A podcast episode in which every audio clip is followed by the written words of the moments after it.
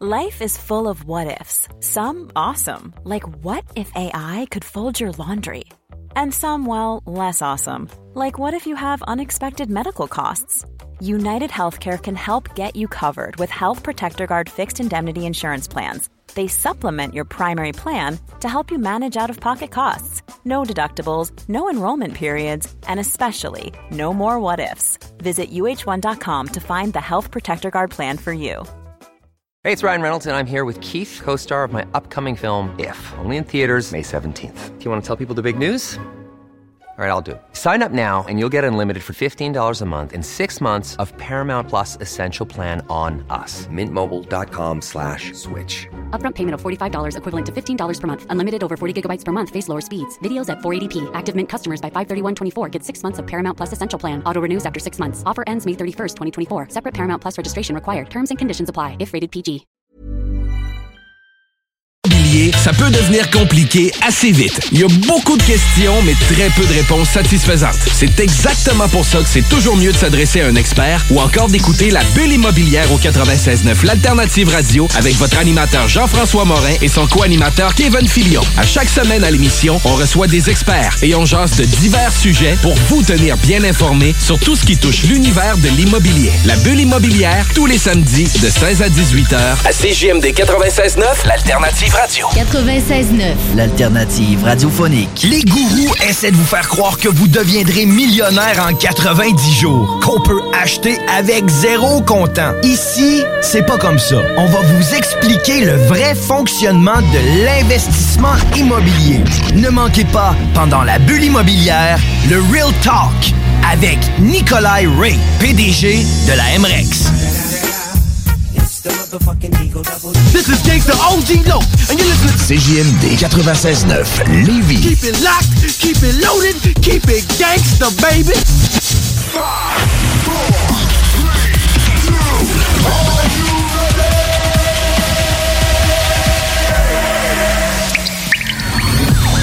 La bulle immobilière.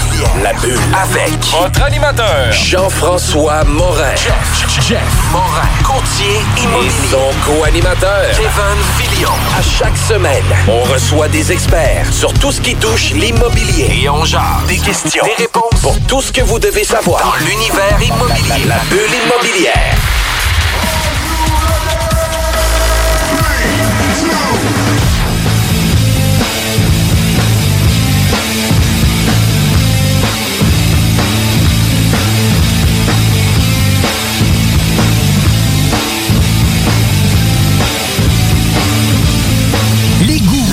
Essaie de vous faire croire que vous deviendrez millionnaire en 90 jours, qu'on peut acheter avec zéro comptant. Ici, c'est pas comme ça. On va vous expliquer le vrai fonctionnement de l'investissement immobilier. Voici le Real Talk avec Nikolai Ray, PDG de la MREX. On est au Real Talk avec Nikolai Ray, PDG de la MREX. Aujourd'hui, on va parler euh, de l'achat sans mise de fonds. Salut Nicolas. Salut, comment ça va? Ça va bien. Est-ce que ça se peut, ça, faire un achat sans mise de fonds? Ben là, ça dépend. Là, là on est-tu en train de vendre des cours à 100$ pièces euh, avec du marketing euh, d'arc-en-ciel ou on fait du real talk, on parle des vraies affaires? Là? On parle des vraies affaires. On parle des vraies affaires, OK. Vous avez le goût de parler des vraies affaires? Toi, Kevin, brasse-nous, brasse-nous. Toi, Kevin, est-ce que tu penses que ça peut se faire, un achat sans mise de fonds? Ben, j'y crois, j'y crois. Ouais. Moi, écoute, l'achat sans mise de fonds, ça, là, c'est vraiment un sujet populaire. Puis, euh, si tu suis des discussions sur Facebook, il euh, y a du monde qui en parle constamment. Puis, je comprends parce que c'est long mettre de l'argent de côté pour avoir une mise de fonds. C'est dur d'épargner de nos jours. C'est dur de remettre ça à plus tard. Puis... Mais la vérité, c'est que l'achat sans mise de fonds, oui, ça se fait. Ça se fait, il y a des gens qui vont se surprendre de m'entendre dire ça. Ça se fait, mais on va mettre un astérix là-dessus ça se fait quand tu as la capacité de le faire. C'est quoi ça veut dire, ça? C'est que si tu habites dans un 3,5 en ce moment à Lévis, puis que tu as 15 000 de dettes de carte de crédit, puis que tu gagnes 35 000 par année parce que tu es le géant du tigre géant. Qui vient d'ouvrir. Tu es gérant du tigre géant. Euh, un exercice d'addiction. C'est un exercice d'addiction, effectivement. Je pense que je me suis même trompé la première fois que je l'ai dit. Et non, le géant du tigre gérant. Mais euh, La vérité, c'est que tu pourras pas acheter pas de mise de fonds. Oublie ça. Oublie ça. Ça, c'est comme essayer de scorer un but dans la Ligue nationale quand t'as jamais joué au hockey de ta vie, pis t'as même pas de patin, pis t'as même pas de bâton. Ça arrivera pas, même pas dans tes plus grands rêves, même pas à NHL 2020 ou PlayStation. Donc, euh, oui, ça se fait, mais il doit y avoir une fondation qui est derrière pour te permettre d'acheter sans mise de fonds. Ça, c'est la première chose. La deuxième chose, c'est qu'il y a beaucoup d'achats sans mise de fonds, que ultimement, il y en avait une mise de fonds, était juste ailleurs. Donc, euh, la première manière, c'est de faire un achat avec une collatérale, ce qu'on dit. Donc, euh, par exemple, tu as une maison qui vaut, euh, on va dire, 500 000, puis euh, tu as, juste une hypothèque de 200 000 dessus. Donc, techniquement, tu as une valeur nette de 300 000 sur ta maison. Tu peux pas toute la utiliser parce que la banque veut quand même que tu gardes une certaine portion d'équité dans l'immeuble, dans la maison. Fait que disons que tu as accès à 200 000. Puis là, tu t'en vas acheter un bloc appartement, puis la mise de fonds est de 200 000. Puis Desjardins, eux, te permettent de pas utiliser de mise de fonds, de pas rien sortir de ta maison, juste de collatéraliser le prêt. Donc, ce qu'ils vont te permettre de faire, c'est que tu vas acheter ton bloc appartement de 600 000. Mettons que tu aurais eu besoin, de, on va dire, par exemple, d'une mise de fonds de 200 000. Mais ils vont te faire un prêt de 600 000 mais ils vont venir s'attacher sur ta maison. Fait que ton 200 000 sur ta maison, en réalité, tu peux plus l'utiliser, tu n'y as plus accès. Cet argent-là a été collatéralisé, donc a été gelé pour servir de mise de fonds. Tu n'as pas eu à la sortir de ta maison, tu n'as pas eu à prendre une marge de crédit hypothécaire, il n'y a pas eu vraiment de transfert d'argent. Mais, tu on va dire c'est un achat sans mise de fonds. Oui, mais la vérité, c'est que tu l'avais à mise de fonds. Elle était dans ta maison. Elle était disponible. C'est ça. Elle était disponible. Vraiment- Tu avais une valeur nette de 300 000. Tu sais, puis t'as- Fait que t'es pas en train de dire que dans ton compte chèque, t'as 25$, piastres, dans ton compte épargne, t'as 25$, piastres, puis avec ça, tu vas être capable d'acheter un immeuble à revenu. Ben, peut-être que t'as 25 piastres dans ton compte épargne, ton compte chèque, mais t'as 300 000 de valeur nette sur ta Ouais, ouais. maison, c'est correct. Non, non, c'est- ça, c'est correct, si t'as 300 000 de valeur nette sur ta maison, t'as juste 25 piastres sur ton compte chèque, tiens ça serré. Tu préviens- tu les grosses dépenses. Pour moi, comme qu'ils disent en construction, mon Kevin, euh, tu dois avoir du lousse. c'est ça. Pas que je suis en train de dire que tu fais du lousse, Non, toi, là. jamais, jamais. Mais je sais que la construction, du lousse, euh, c'est- c'est c'est assez connu, mettons. Je sais pas que- de quoi tu parles. fait que ça, c'est ça c'est une des manières. En- ensuite, euh, euh, l'autre manière d'acheter sans mise de fonds, euh, qui était très populaire, qui était enseignée par, euh, par une certaine école au Québec dont on ne nommera pas pour être gentil, parce qu'on ne va pas bâcher les autres, euh, c'est une technique qui s'appelle la subvention du vendeur. Et la subvention du vendeur, Écoutez-moi bien, c'est une technique, euh, finalement, je vais vous l'expliquer, puis je vais vous dire après euh, pourquoi que je prends ce ton de voix-là. puis, pour- puis pourquoi, JF, pourquoi est reculé dans son siège en train de faire des, ses yeux gros yeux puis de soupirer. C'est que la, la subvention du vendeur, ultimement, ce qu'elle faisait, c'est que Mettons que tu décidais d'acheter une maison pour euh, un, bloc appartement pour un million de dollars. Et là, normalement, tu aurais eu besoin d'à peu près 200 à 250 000 de mise de fonds parce que la banque t'aurait sûrement donné environ, on va dire, 750 dollars d'hypothèque. Mais là, ce que tu fais, c'est que tu t'en vas voir le vendeur, puis là, tu réussis à négocier avec, puis à patenter de quoi, puis faire des passe-passe, puis faire accepter euh, d'enregistrer la vente à 1 250 000. Fait que là, tu t'en vas voir la banque, tu dis j'achète cet immeuble-là à 1 250 000. Tu vas sortir quand même ta mise de fonds, on va dire, de, mettons, 300, 350 000. La banque, mettons, c'est 1 350 000. OK? Tu vas sortir une mise de fonds de 350 000, la banque va te prêter 1 million. Mais en réalité, la transaction s'est faite à 1 million. Fait qu'en sortant de chez le notaire, parce que le notaire a reçu ton 350 000, plus le million de la banque, remet 1 million 350 au vendeur. En sortant de chez le notaire, le vendeur te remet ton 350 000 de mise de fonds que tu avais mis. Et ça, cet argent-là, exemple, ça peut venir d'un prêt privé ou d'un ami ou quelque chose. Tu le rembourses immédiatement, tu as acheté un bloc, pas de mise de fonds. Le problème avec cette technique-là, c'est malheureux parce que euh, il y a certaines écoles au Québec qui, qui- des, qui ont chargé des 3-4 000 dollars pour enseigner cette technique-là. Cette technique-là est une fraude immobilière. Puis là, il n'y a pas de zone grise. Souvent, les gens de ces écoles-là disent Ah, ça, c'est pas vrai, c'est une zone grise, on joue sur la ligne. Non, non, non. Parle à n'importe quel juriste, c'est une fraude immobilière. Tu viens de frauder la banque. Ils pensent qu'ils t'ont prêté sur une transaction d'un point 350, puis en réalité, c'est une transaction d'un million. C'est une fraude, OK? S'ils te pognent, là, oublie ça, là. Il rappelle le prêt. Ils rappellent le prêt immédiatement, t'es barré à vie, puis je peux te garantir qu'ils vont dire aux autres banques, puis bonne chance pour le reste de ta vie d'aller chercher un prêt. T'es un fraudeur. Et l'autre affaire, c'est que si, exemple, il y avait un courtier immobilier dans la transaction, puis ton courtier immobilier ou un des courtiers immobiliers, il a vent de, ça, de tout ça, puis qu'il dit rien, puis que ça, ça- ça- la transaction se fasse pareil, ben lui, il va perdre son permis. Il ne pourra plus pratiquer, jamais. Et euh, le notaire également ne pourra plus pratiquer. Donc, si vous trouvez que c'est pas une fraude, puis que c'est pas illégal, mais que le courtier et le notaire perdent leur, leur, leur droit de pratique et ne peuvent plus être des professionnels dans le domaine, je pense vous avez un petit problème de, de, de, de, de- de raisonnement puis de logique. Donc, c'est une très mauvaise technique à utiliser. Et moi, je trouve que c'est une technique un peu lâche. Parce qu'il y a une autre technique qui s'appelle la balance du vent, la balance de vente, la BPV, balance du prix de vente. Et ça, c'est une technique qui consiste en ce que le vendeur te finance une partie de ta mise de fonds.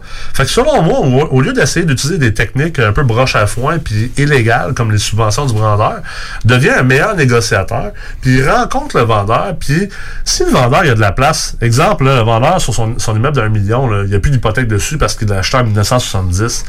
Mais la vérité, c'est que euh, il a peut-être pas besoin de tout son argent en liquide. immédiatement, Immédiatement, à la vente.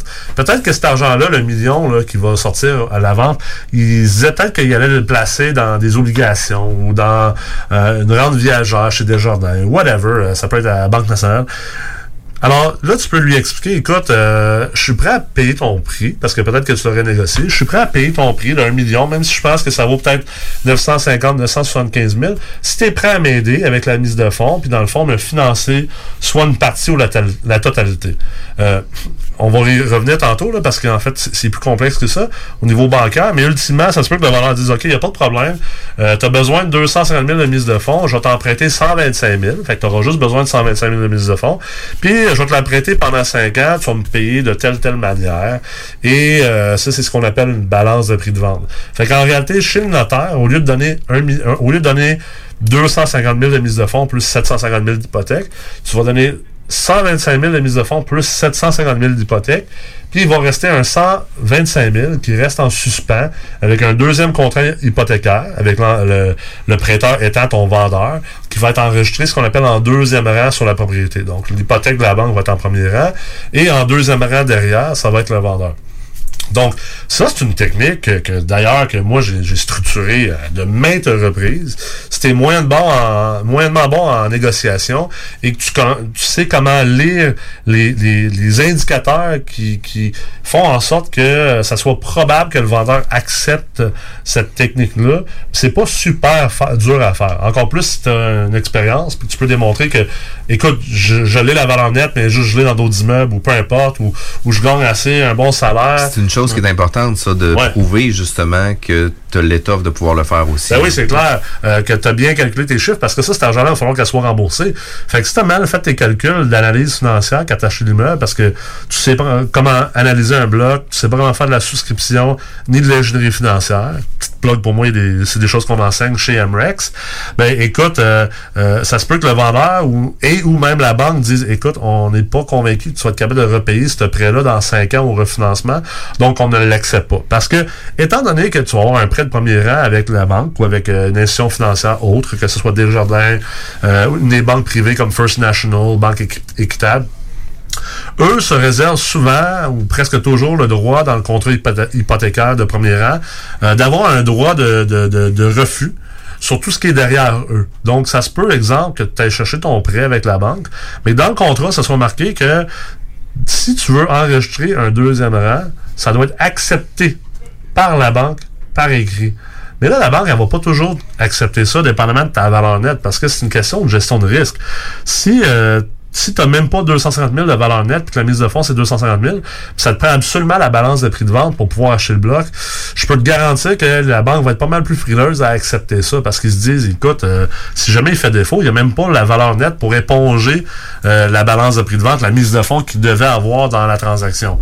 Ceci étant dit, c'est vraiment du cas par cas entre chaque banque, entre chaque directeur de banque et euh, avec chaque acheteur. Il y a des endroits où tu vas pouvoir faire une balance de prix de vente équivalent à la mise de fonds au grand complet. Puis il y en a d'autres qui vont accepter juste 50 ou 40% de la mise de fonds sous forme de balance de prix de vente. Puis il y en a d'autres que ça va être zéro. Tu pourras juste pas la faire. Euh, cette banque-là ou cette institution financière n'acceptera pas dans ta situation et avec cet immeuble-là qu'il y ait un deuxième rang. Puis, tu sais, des fois, ça peut être intéressant aussi pour le vendeur, parce que le vendeur va pouvoir reporter aussi son, son argent sur ses impôts, etc., etc. Ouais. Mais à quelques reprises, ça peut devenir C'est intéressant. ça. C'est sûr qu'il y, a- il y a un léger avantage fiscal dans certains cas pour des vendeurs. Euh, euh, ils vont pouvoir, euh, je sais que c'est pas exactement le terme précis, mais ils vont pouvoir fractionner euh, leur gain en capital sur un maximum de 5 ans. Donc, ils vont un peu ventiler le gain en capital qu'ils ont à repayer. Euh, ce qui ultimement fait en sorte qu'ils ont un, un- ils sauvent pas de l'impôt, mais, mais bref, ça fait en sorte que euh, cet argent-là, elle va générer du re- un retour sur investissement. La balance de prix de vente, elle a un taux d'intérêt. Et ce taux d'intérêt-là va comme permettre de ventiler l'impôt sur plusieurs années. On n'embarquera pas dans un grand cours fiscal, mais grosso modo, en termes très, très populaires, le vendeur va peut-être sauver un petit peu d'impôt. C'est pas vraiment ça, mais grosso modo. En termes va- populaires. En termes populaires, c'est ça. On- Mes amis fiscalistes en ce moment euh, me corrigeraient, mais. Alex va revenir à l'émission pour. Alex sait très bien que je sais de quoi je parle, puis je connais les termes, mais mettons, on va rester en termes populaires, que ce soit facile à comprendre. Euh, donc, donc oui, un léger avantage fiscal pour certains vendeurs. Et également, ben, je l'ai dit tantôt, il y a l'avantage d'avoir son prix. tu sais.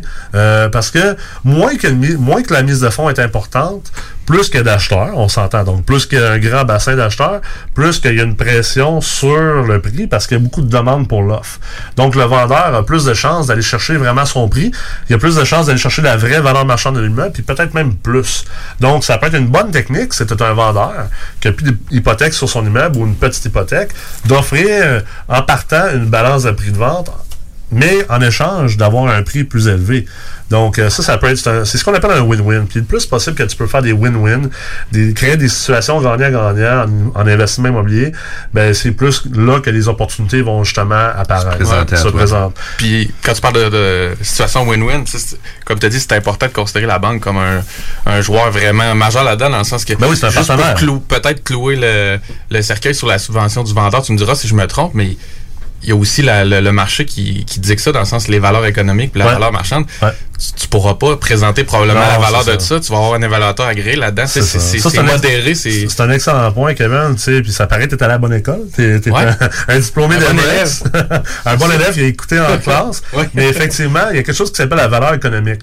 Donc, quand on achète un immeuble à revenu, euh, on dit souvent, ah, oh, la SCHL va te financer, euh, va te permettre d'acheter juste avec 15% de mise de fonds. Puis normalement, qu'une banque, c'est 20 en fait, c'est une erreur. On ne devrait pas parler de mise de fonds, mais bien de ratio prévaleur.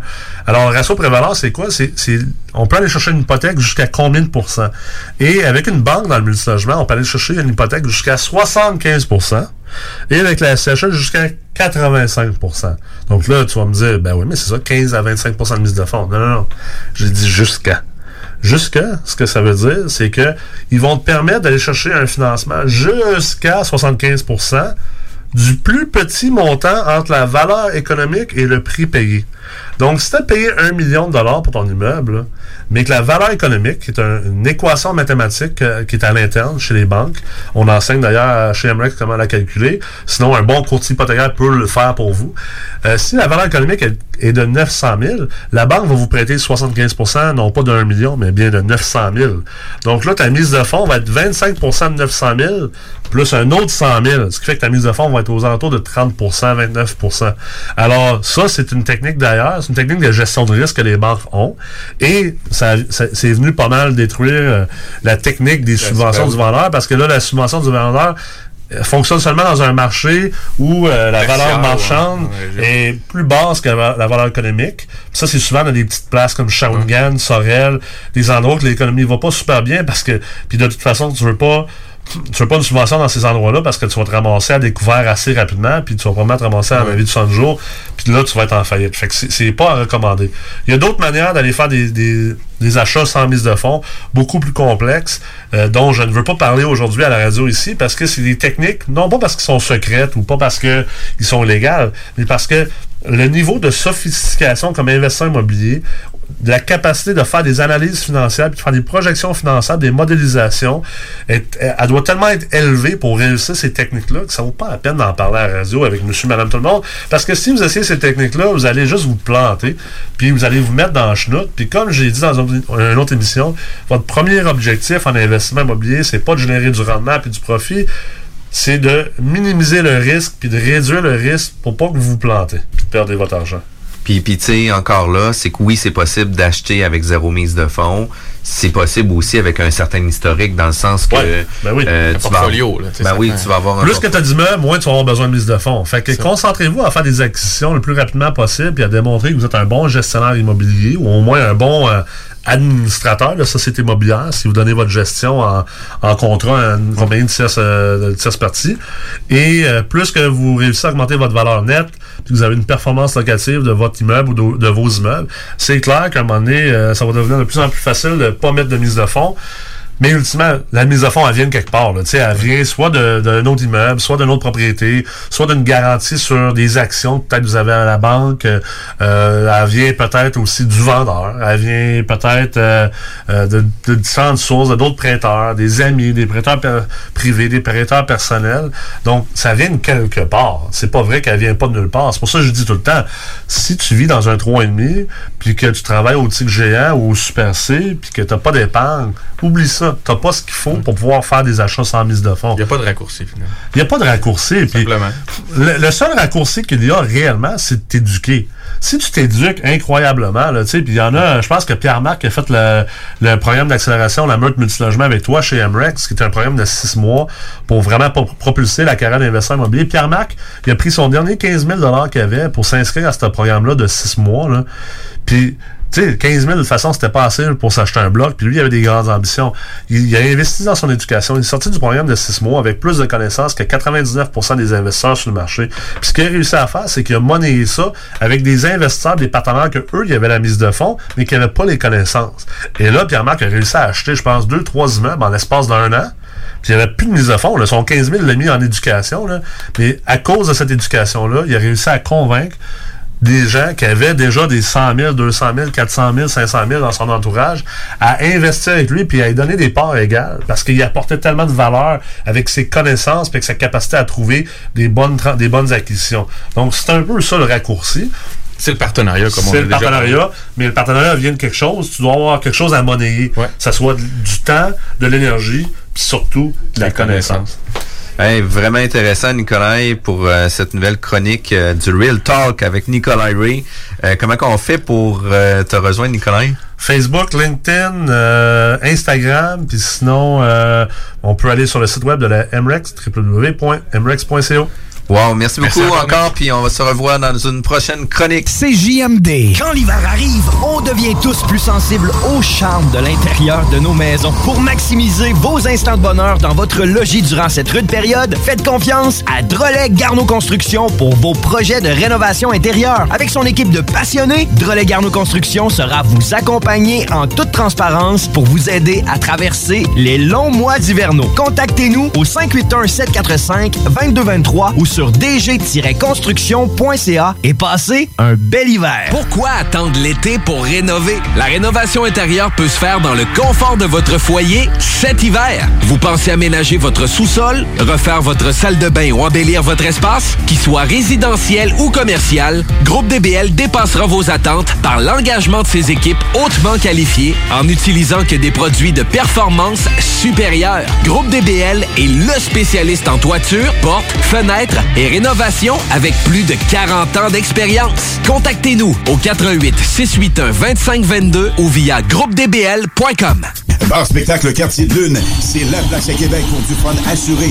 Karaoke les mercredis et dimanches. Les jeudis Ladies Night avec promo folle toute la soirée. Les week-ends, nos DJ enflamment la piste de danse et on vous présente les meilleurs spectacles au deuxième étage. Pour vous partir de tout genre, le Quartier de Lune est un incontournable au 1096 3e avenue Limoilou au 88 523 4011. Suivez-nous sur Facebook pour les détails, promos et concours. Les productions Sébastien Girard présentent la deuxième édition du Québec Rock Contest présenté au Bûcher Bar et Spectacle dans le marché Jean Talon à Charlebourg. Le plus gros concours rock metal au Québec regroupera 96 formations et se déroulera tous les vendredis et samedis du 3 janvier au 30 mai 2020. Les vendredis, voyez les volets composition métal et hommage. Les samedis, assistez aux volets composition rock et cover band. Voyez des groupes hommages aussi fidèles qu'aux groupes originaux tels qu'à Metallica, Iron Maiden, Avenged Sevenfold, 21 Pilots, Blink-182, Foo Fighters et plusieurs autres. Billets disponibles sur lepointdevente.com. Programmation disponible sur la page Facebook du Québec Rock Contest et sur québecrockcontest.com. La 51e édition du tournoi international Atome de Lévis, sous la présidence d'honneur de M. Martin Boucher, des sports experts et atmosphères de la région, se déroulera cette année du 27 janvier au 9 février prochain aux arénas André Lacroix et de Lévis. Le tournoi regroupera 94 équipes réparties en 5 classes CA2A, dont deux équipes internationales, Kubotov et le Dynamo du Vermont. Début le 27 janvier à 17h10 aux deux arénas. Ouverture officielle mardi le 28 janvier à 19h30 à Lévis. Les finales se dérouleront à Lévis le 2 février pour le 3B et le C et le 9 février pour le A et le 2A. Lors des finales du 9 février, l'Everest de Montmagny Junior 3A disputera un match de saison régulière contre les Flames de Gatineau. Venez encourager vos favoris. Que diriez-vous de profiter de rabais allant jusqu'à 40% sur une sélection de céramique et 50% sur une sélection de stores? Pour en profiter, rendez-vous chez votre marchand Flore Déco. Décoration, floredeco.ca CJMD 96.9. Branché sur Lévis. Maman disait toujours, la vie c'est comme une boîte de chocolat. On ne sait jamais sur quoi on va tomber. Ah ouais. Moi, ma mère disait toujours, la vie, c'est comme un gros quartier immobilier. Tu sais jamais sur quelle maison tu vas tomber avec un vice caché. Et pour ça, il y a toujours un courtier pour répondre à tes questions. La bulle immobilière au 96.9, l'alternative radio. Les gourous essaient de vous faire croire que vous deviendrez millionnaire en 90 jours, qu'on peut acheter avec zéro comptant. Ici, c'est pas comme ça. On va vous expliquer le vrai fonctionnement de l'investissement immobilier. Voici le Real Talk avec Nikolai Ray, PDG de la MREX.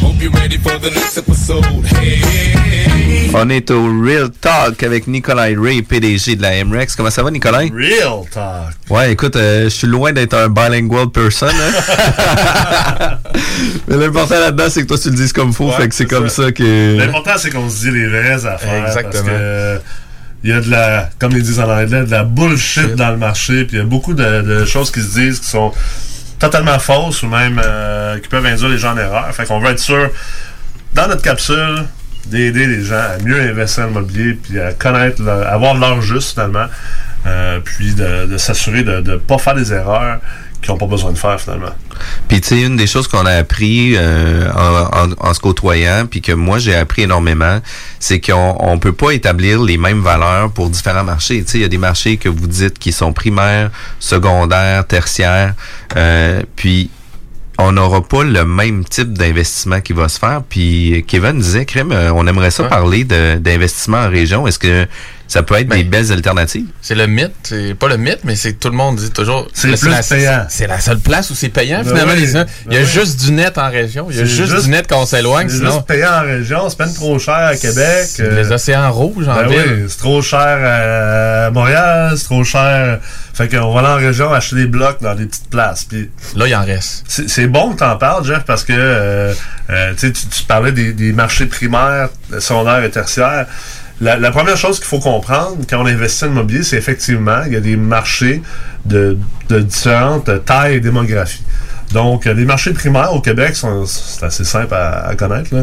Euh, on parle de la ville de Québec, dans le fond, le, en fait, toute l'ARMR de Québec, là, Québec-Lévis. Euh, ici, on est à Lévis, donc ça rentre là-dedans. Et euh, après ça, tu as Montréal, qui est un marché primaire. Puis après ça, tu tombes dans les marchés secondaires. Donc, euh, Trois-Rivières, Sherbrooke, euh, Saguenay, Rimouski. Shawinigan. Shawinigan, c'est un marché tertiaire. Fait que c'est un Gatineau? marché. euh, Gatineau, c'est un peu un hybride. Gatineau, en tant que tel, c'est un marché secondaire, mais il fait partie d'un, de l'ARMR d'Ottawa, donc qui est un marché primaire. Alors, c'est. c'est- Puis, puis Gatineau est un peu différent à cause de la, la barrière de la langue. Tu sais, vu Ouais. que c'est. Si ça parlait d'anglais à Gatineau, on l'inclura simplement dans Ottawa, c'est un marché primaire. Vu que ça parle français, c'est comme un marché secondaire dans un marché primaire, c'est vraiment un hybride. Donc, après ça, les marchés tertiaires. euh, les plus connus, je dirais, euh, surtout dans le coin ici à Lévis, là, euh, Saint-Georges-de-Beauce, Sainte-Marie, euh, Victoriaville, Drummondville. On Là, c'est là que Shawinigan embarque. Rivière-du-Loup, Shawinigan, tu sais, puis des endroits comme Shawinigan, ou, si on va peut-être plus autour de Québec, euh, si on est à Lévis, ça arrive sud, euh, tu sais, quand on commence à regarder des endroits peut-être euh, de plus petite taille, comme mettons, on va dire Saint-Jean-Port-Joli, mais là, c'est même plus un marché tertiaire. c'est rendu un marché, je me rappelle pas des, des termes, quadriciaire ou peu importe, c'est un marché hyper petit. Rendu on appelle ça même, on sait même pas un marché. C'est un, une ville, un village. quasiment un village. si on regarde euh, des endroits à Bellechasse, euh, des fois je vois du monde. Euh, ah, j'ai acheté un bloc à, Saint-Charles-de-Bellechasse, c'était vraiment pas cher, puis vraiment rentable. Euh, peut-être, mais tu sais, ça reste que t'es même pas dans un marché réellement. Tu sais, Saint-Charles-de-Bellechasse, euh, Saint-Joseph-de-Beauce, euh, Saint-Isidore, c'est pas des marchés. T'es dans une es dans une municipalité. Là. Fait que, faut faire bien attention parce que après ça, comme tu disais Kevin tantôt, tu sais, les, gens parlent beaucoup de ah c'est rentable, tu sais, ça, ça me génère du cash flow. Euh, j'ai pas payé cher. Mais si on revient aux bases de l'investissement immobilier, on doit avoir une mentalité d'investisseur et non pas de consommateur. Tu sais, si tu t'en vas à côté, tu t'en vas à deux dépanneurs, côte à côte, puis tu as la même bouteille de Pepsi, c'est un 2 litres de Pepsi, puis dépanneur de gauche le vend 1,99, puis dépanneur de droite le vend 2,99. Euh, ben, c'est normal que tu vas acheter ça à 1,99. T'as pas plus d'efforts à faire. Ils sont un à côté de l'autre. Puis, c'est le même produit. Fait c'est sûr que tu vas payer moins cher. C'est normal. C'est ce qu'on appelle une commodité. Dans le cas de l'investissement immobilier, ou, peut-être avant d'aller là-dedans, dans le cas, exemple, reprenons l'exemple des 2 litres de Pepsi. Imagine si je te dis, euh, Kevin, euh, ton 2 litres de Pepsi à Lévis, est 2,99, euh, mais si tu t'en vas à Saint-Isidore, tu vas pouvoir le payer 1,99 est-ce que tu vas encore faire le même choix? Vas-tu encore aller acheter celui qui est moins cher? Il y a peut-être un petit peu de distance à faire. Peut-être calculer. Ouais, c'est ça. Peut-être si tu as une Tesla et ça te coûte pas de gaz, euh, tu vas peut-être y aller parce que tu sais, juste le, juste le gaz de Québec, de Lévis à Saint-Isidore, ça doit être facilement. Euh, tu sais, dépendamment de ton char, mais mettons, moi, pour mes chars à moi, ça doit être un 5 à 10 ah, Pour une voiture peut-être plus normale, ça doit être un 3 4 puis là, t'as même pas considéré ton temps, parce que c'est Saint-Isidore d'ici, mettons, de Lévis, c'est quoi? C'est 20 minutes? 20 minutes aller-retour, c'est 40 minutes. Euh, ça veut dire que tu, trouves, que ton temps vaut même pas une pièce de l'heure. Fait qu'à partir de ce moment-là, il faut garder ça, ce concept-là en tête, parce que là, on parle plus de regarder une commodité versus une autre commodité avec le même effort puis le même temps. Mais là, encore plus, là, on parle de rendement. Là, c'est même plus d'acheter un 2 litres de Pepsi, c'est qu'on achète des immeubles qui génèrent des revenus. Et ces revenus-là, ben, c'est pas juste les revenus qu'il faut qu'on regarde. C'est un, est-ce que, oui, il y a la quantité de revenus, c'est ça que tout le monde regarde. Bon, ben, cet immeuble-là me génère X dollars de revenus par année. Ça, c'est bien beau. Puis souvent, c'est en fonction du prix payé. Après ça, par contre, c'est quoi la, c'est quoi la probabilité d'avoir 100% de ces revenus-là? Ça, c'est une autre chose. Parce que tantôt, Jeff, toi, as parlé de Shawinigan. Si on prend deux immeubles qui génèrent 60 000 de revenus, il y en a un qui est dans le quartier Montcalm à Québec, puis l'autre est à Shawinigan. Est-ce que la probabilité que je collecte 60 000 est plus grande à Montcalm ou à Shawinigan? définitivement que tu vas avoir ton 60 000 euh, dans mon câble. C'est clair, c'est clair. Écoute, c'est beaucoup plus probable. Fait que techniquement, le 60 000 à Montcalm devrait valoir plus cher que le 60 000 à Shawinigan parce que c'est plus probable que je le collecte. OK? Ça, c'est, ça, c'était le deuxième point. Le troisième point, c'est euh, c'est quoi le temps, puis l'effort, puis l'énergie que ça va me prendre pour collecter cet argent-là?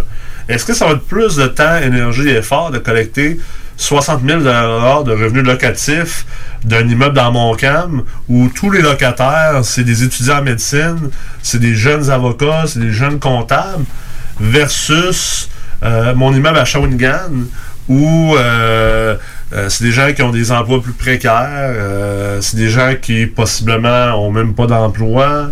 Fait que ça va être quoi l'effort que j'ai à mettre pour aller collecter ces loyers-là? Ça doit être inclus aussi parce qu'il y a le coût d'opportunité dans la vie qu'on doit considérer. Ça veut dire c'est notre temps, nous, vaut combien? L'énergie qu'on met vaut combien? Puis aussi le risque. Euh, je vais prendre un exemple peut-être plus rough. Reprenons l'exemple de Montcalm puis Montréal-Nord.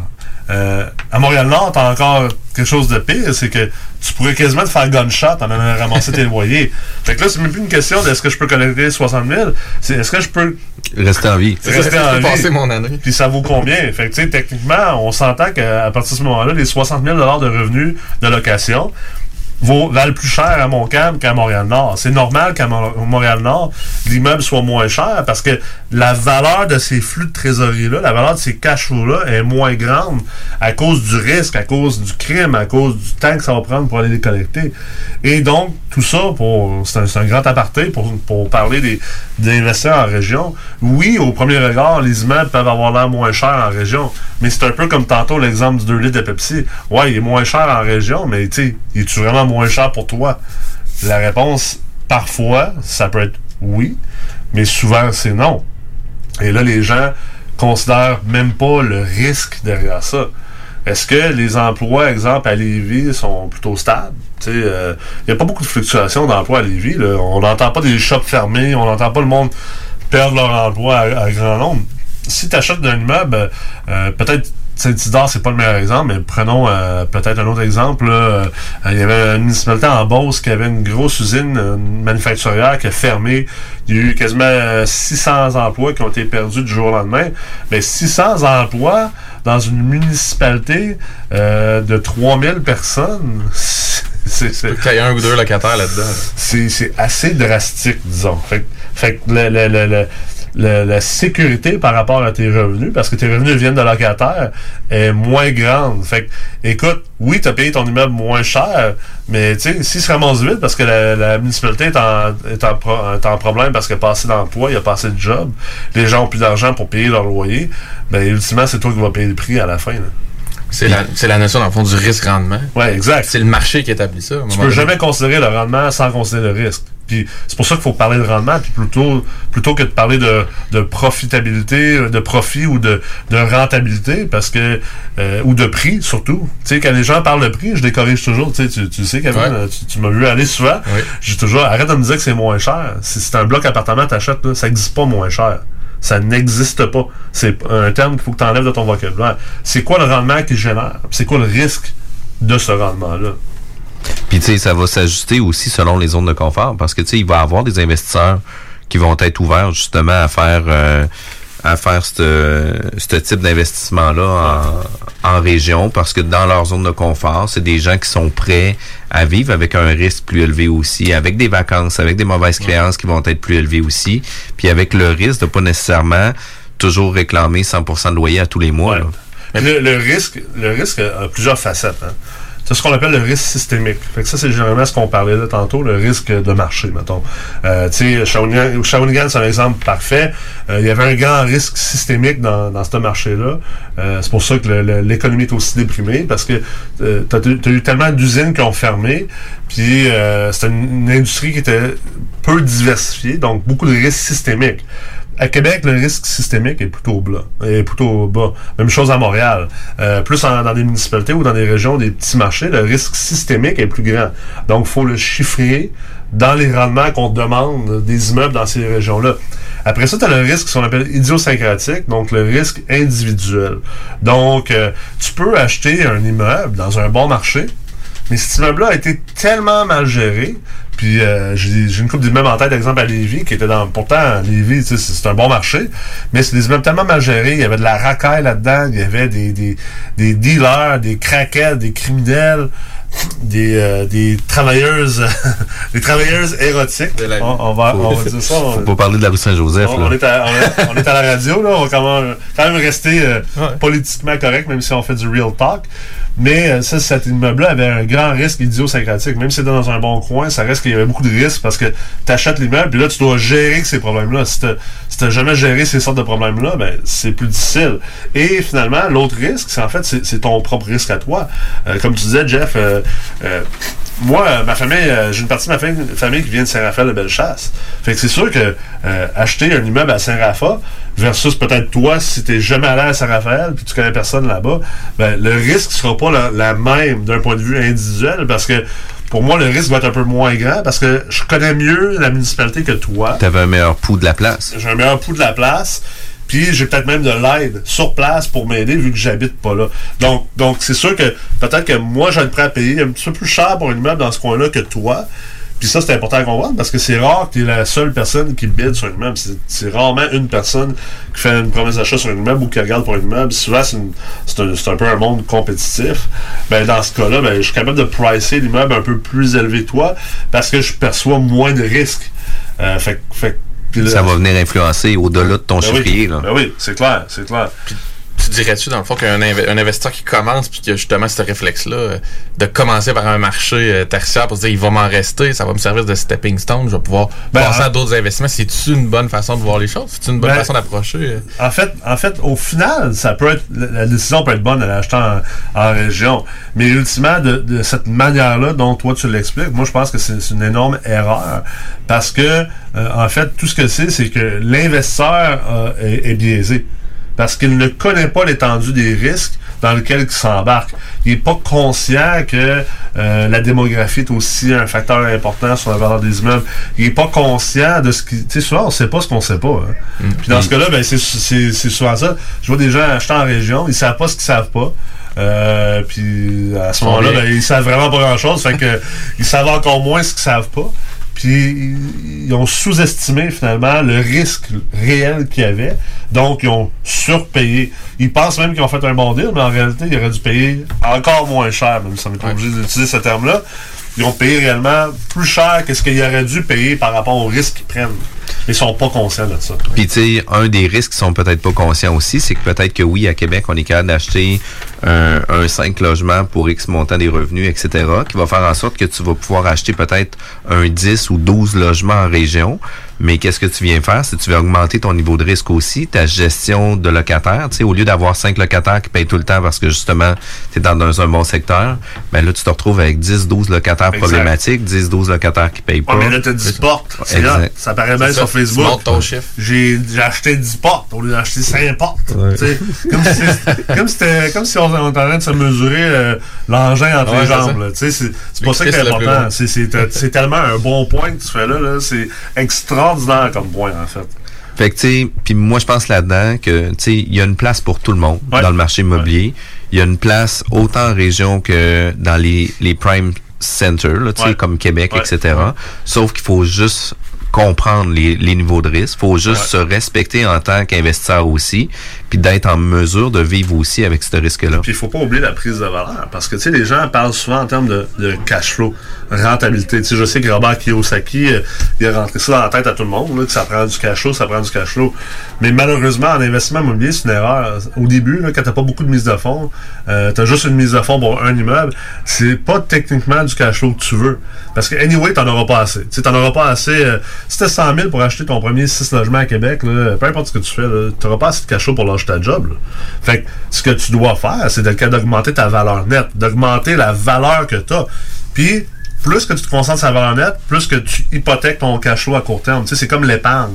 Plus que tu épargnes et que tu investis, ben, ça veut dire que tu as moins d'argent aujourd'hui pour dépenser dans les bars, dans les restos, dans les voyages. Sauf que au final, tu vas pouvoir, dans 5, 10, 15 ans, dépenser bien plus dans les bars, dans les restos, dans les voyages que n'importe qui d'autre. Donc, c'est le même concept. Alors, le- le- ce concept-là, ça dit que on doit créer de la valeur. Puis dans l'investissement immobilier, le rendement, en fait, est séparé en trois. Tu as le cash flow, donc le profit annuel, ou ce qu'on appelle souvent la rentabilité, même si en termes financiers, c'est la rentabilité peut, peut dire autre chose.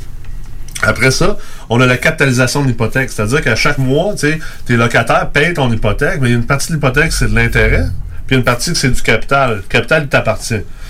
Puis ça, je mets un là-dessus. là. Il t'appartient si les taux d'intérêt ne remontent pas. si les taux d'intérêt remontent, par contre, Il à exemple, là. ben là, ton- ta capitalisation n'est pas à l'abri. Ça, ça se peut que tu en perdes. Ça se peut que dans 5 ans, tu étais supposé avoir un, un 100 000 en réel, en valeur de capitalisation, mais si le taux d'intérêt augmente de 2% ton refinancement, ben, au lieu d'avoir 100 000 de capitalisation, ça se peut que tu aies eu juste 50 000 de capitalisation. Donc, très important. Et le troisième point, ben, l'appréciation, la prise de valeur de l'immeuble. Puis, veux, veux pas, dans des petites places, les immeubles prennent bien moins de valeur que dans les grandes villes. Un immeuble à Saint-Isidore ne prendra jamais autant de valeur qu'un immeuble à Québec.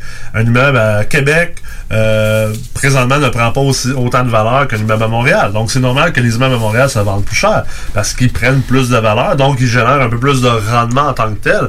Et l'argent que tu mets dans tes immeubles, ben, si tu fais des rénaux, puis tu mets de l'argent dans tes immeubles, tu vas être dans un marché où tu vas aller chercher les plus hauts loyers, puis que tes immeubles vont prendre le plus de valeur possible. Pourquoi? Parce que les matériaux de construction, là, toute la même affaire à Saint-Isidore qu'à Montréal. là. Un 2 par 4, là, c'est le même prix. Euh, Peut-être que ton, ta- ta- ton menuisier va être un petit peu plus cher à Montréal, mais pas ben ben. c'est Sauf que à Montréal, tu peux tripler, tripler les- la valeur de tes loyers versus à Saint-Isidore. Tu as de la misère à augmenter de 100$, piastres, peu importe les rénovations que tu fais. Mais ça aussi, c'est important à considérer. Puis euh, il y a peut-être un dernier point. Moi, tu m'avais ouvert les yeux dans un des premiers cours. D'abord, je savais pas c'était quoi un marché primaire, secondaire, tertiaire avant d'arriver dans le cours. Mais la notion d'illiquidité. Ouais. C'est super Ça, important clair. aussi. Tu Je pourrais peut-être en parler un Je peu. content que tu soulèves, j'allais l'oublier. C'est que, euh, tu euh, t'achètes des immeubles à, à Saint-Isidore, ben le jour que tu as besoin de revendre, il y a pas grand monde qui veut l'acheter à Saint-Isidore, tu sais, on va se dire. là. Ça fait peut-être pas à fil. là. C'est ça. Fait que euh, deux choses vont arriver. Soit que ça va te prendre très longtemps à vendre. Alors, si tu as besoin de vendre rapidement, ça va aller vraiment mal. Fait que soit que ça va te prendre longtemps à vendre, vas avoir de la misère à trouver quelqu'un, ou tu vas être obligé de financer une bonne partie de leur mise de fonds. Tu sais, comme j'ai rencontré un investisseur qui, qui se vantait qu'il avait acheté un paquet d'immeubles dans une région, puis il disait, tu sais, euh, ah, j'ai payé pas cher, puis je mets pas de mise de fonds. Ouais, sauf que le jour où tu vas vouloir les revendre, il va falloir que tu les revendes pas cher, puis que tu, tu finances Avec la mise de fonds. Fait tu sais, c'est- c'est- ça revient à la même affaire. Ça veut pas dire qu'il n'y a pas d'autre manière de faire de l'argent, mais tu sais, faut faire attention on fait des conclusions, qu'on arrive à des conclusions un peu trop simplistes comme ça. Puis les liquidités, ça fait en sorte que, ben tu sais, exemple, si tu as ton immeuble à 7 dollars puis que tu as besoin de le revendre rapidement, ben qu'est-ce que tu vas faire? Tu vas être obligé d'escompter le prix considérablement, ce qui va venir affecter négativement ton rendement. Puis peut-être le deal que tu pensais que tu as fait quand tu l'as acheté, ben tu viens un peu de l'annuler parce que finalement tu étais obligé d'escompter à cause de l'i- l'illiquidité du marché. Pas assez d'acheteurs versus l'inventaire. Fait que tout, tout est une question d'offre et demande. Dans un moment où ce que tu achètes dans un marché primaire ou dans un marché tertiaire, ben ça va faire en sorte que tu vas vivre aussi les mêmes conséquences quand arrivera le moment de vendre aussi. là. C'est ça. Ça va des deux bords. hein. À l'entrée et à la sortie. C'est là, ça. C'est les mêmes en, conditions. En anglais, on dit there is no free lunch. Il n'y a pas Ouais. de dîner gratuit. Là. Fait que tu, finis, tu finis par payer à quelque part. Hey, Nicolas, si on veut avoir plus d'informations sur euh, les différentes informations que tu donnes, etc., comment qu'on peut faire pour communiquer avec toi? On, vous pouvez euh, venir me voir sur Facebook, euh, Instagram, LinkedIn, également le site web de MREX, www.mrex.co. Euh, allez sur le site euh, du collège pour avoir toute l'information sur les formations. Sinon, également, on organise plusieurs événements. Donc, euh, euh, on publie beaucoup de contenu sur le web, beaucoup de contenu gratuit, hyper informatif. Euh, vous n'avez pas besoin de vous planter en investissement immobilier. Vous n'avez pas besoin d'écouter les, les mythes puis les, les niaiseries ou les enneries que les gourous sont là pour vous faire croire que vous pouvez devenir millionnaire en 90 jours. Si vous voulez du vrai, juste du vrai, comme chez Ashton, mais en immobilier. C'est avec toi, ça se Venez met. nous voir sur Internet. Good. Merci beaucoup, Nicolas, pour ta présence. Bye bye. Parce que la meilleure radio de Québec est à Lévis. Une station pas pour les doux. Southside Radio. Southside Radio. Southside Radio. L'al- l'al- l'al- L'alternative radio. 96.9. Quoi? T'as dit quoi? 96.9. Quoi? Aimez-nous sur Facebook, c'est JMD 96.9. Pour l'amour du ciel, laissez-nous donc être fly. Posez nos nuits en altitude avec des hôtesses de l'air. Québec est un vibe. Personne touche à ma clique. C'est parti d'un rêve. Stars pour nos chums pis le king. La station qui brasse le Québec. Le yoga à Lévis, c'est Yin Yang Yoga. Vous songez au yoga? Vibrez avec les gens inspirants de Yin Yang Yoga à Lévis Centre-Ville. Que ce soit pour le côté yin, douceur, méditation, respiration, ou encore pour le côté yang, Intensité, mouvement. le yoga à Lévis, c'est le Yin Yang Yoga. Yin Yang.yoga sur Google. Vous le savez, j'adore manger. Quand j'ai le goût de me faire plaisir, je yuzu. Pour le lunch, quand je sors avec les filles et même le week-end. Du yuzu, c'est du yuzu et c'est toujours bon. Ça fait que je yuzu quand ça me plaît. En plus, le nouveau menu d'automne Yuzu Sushi est arrivé. Sushi, poké, bol tartare, hum, tout est bon. C'est décidé. Ce soir, je yuzu. Et vous? Yuzu Sushi, c'est toujours bon. Les vendredis à CJMD, c'est le Party 969 avec Dominique Perrault et toute son équipe. DJ Skittle, Brian Gingras, Joanny Prémont et DJ Rick. Le Party 969, ton émission du vendredi de 15h à 20h. Le show pour ouvrir ton week-end. L'émission qui annonce la fin de semaine. À CJMD, c'est le Party 969. Le vendredi de 15h. Un rendez-vous à ne pas manquer. That's my fam, I'll hold them down forever. Us against the world, we can battle whoever. 96.9 CJMD Lévis. Intellectuellement libre.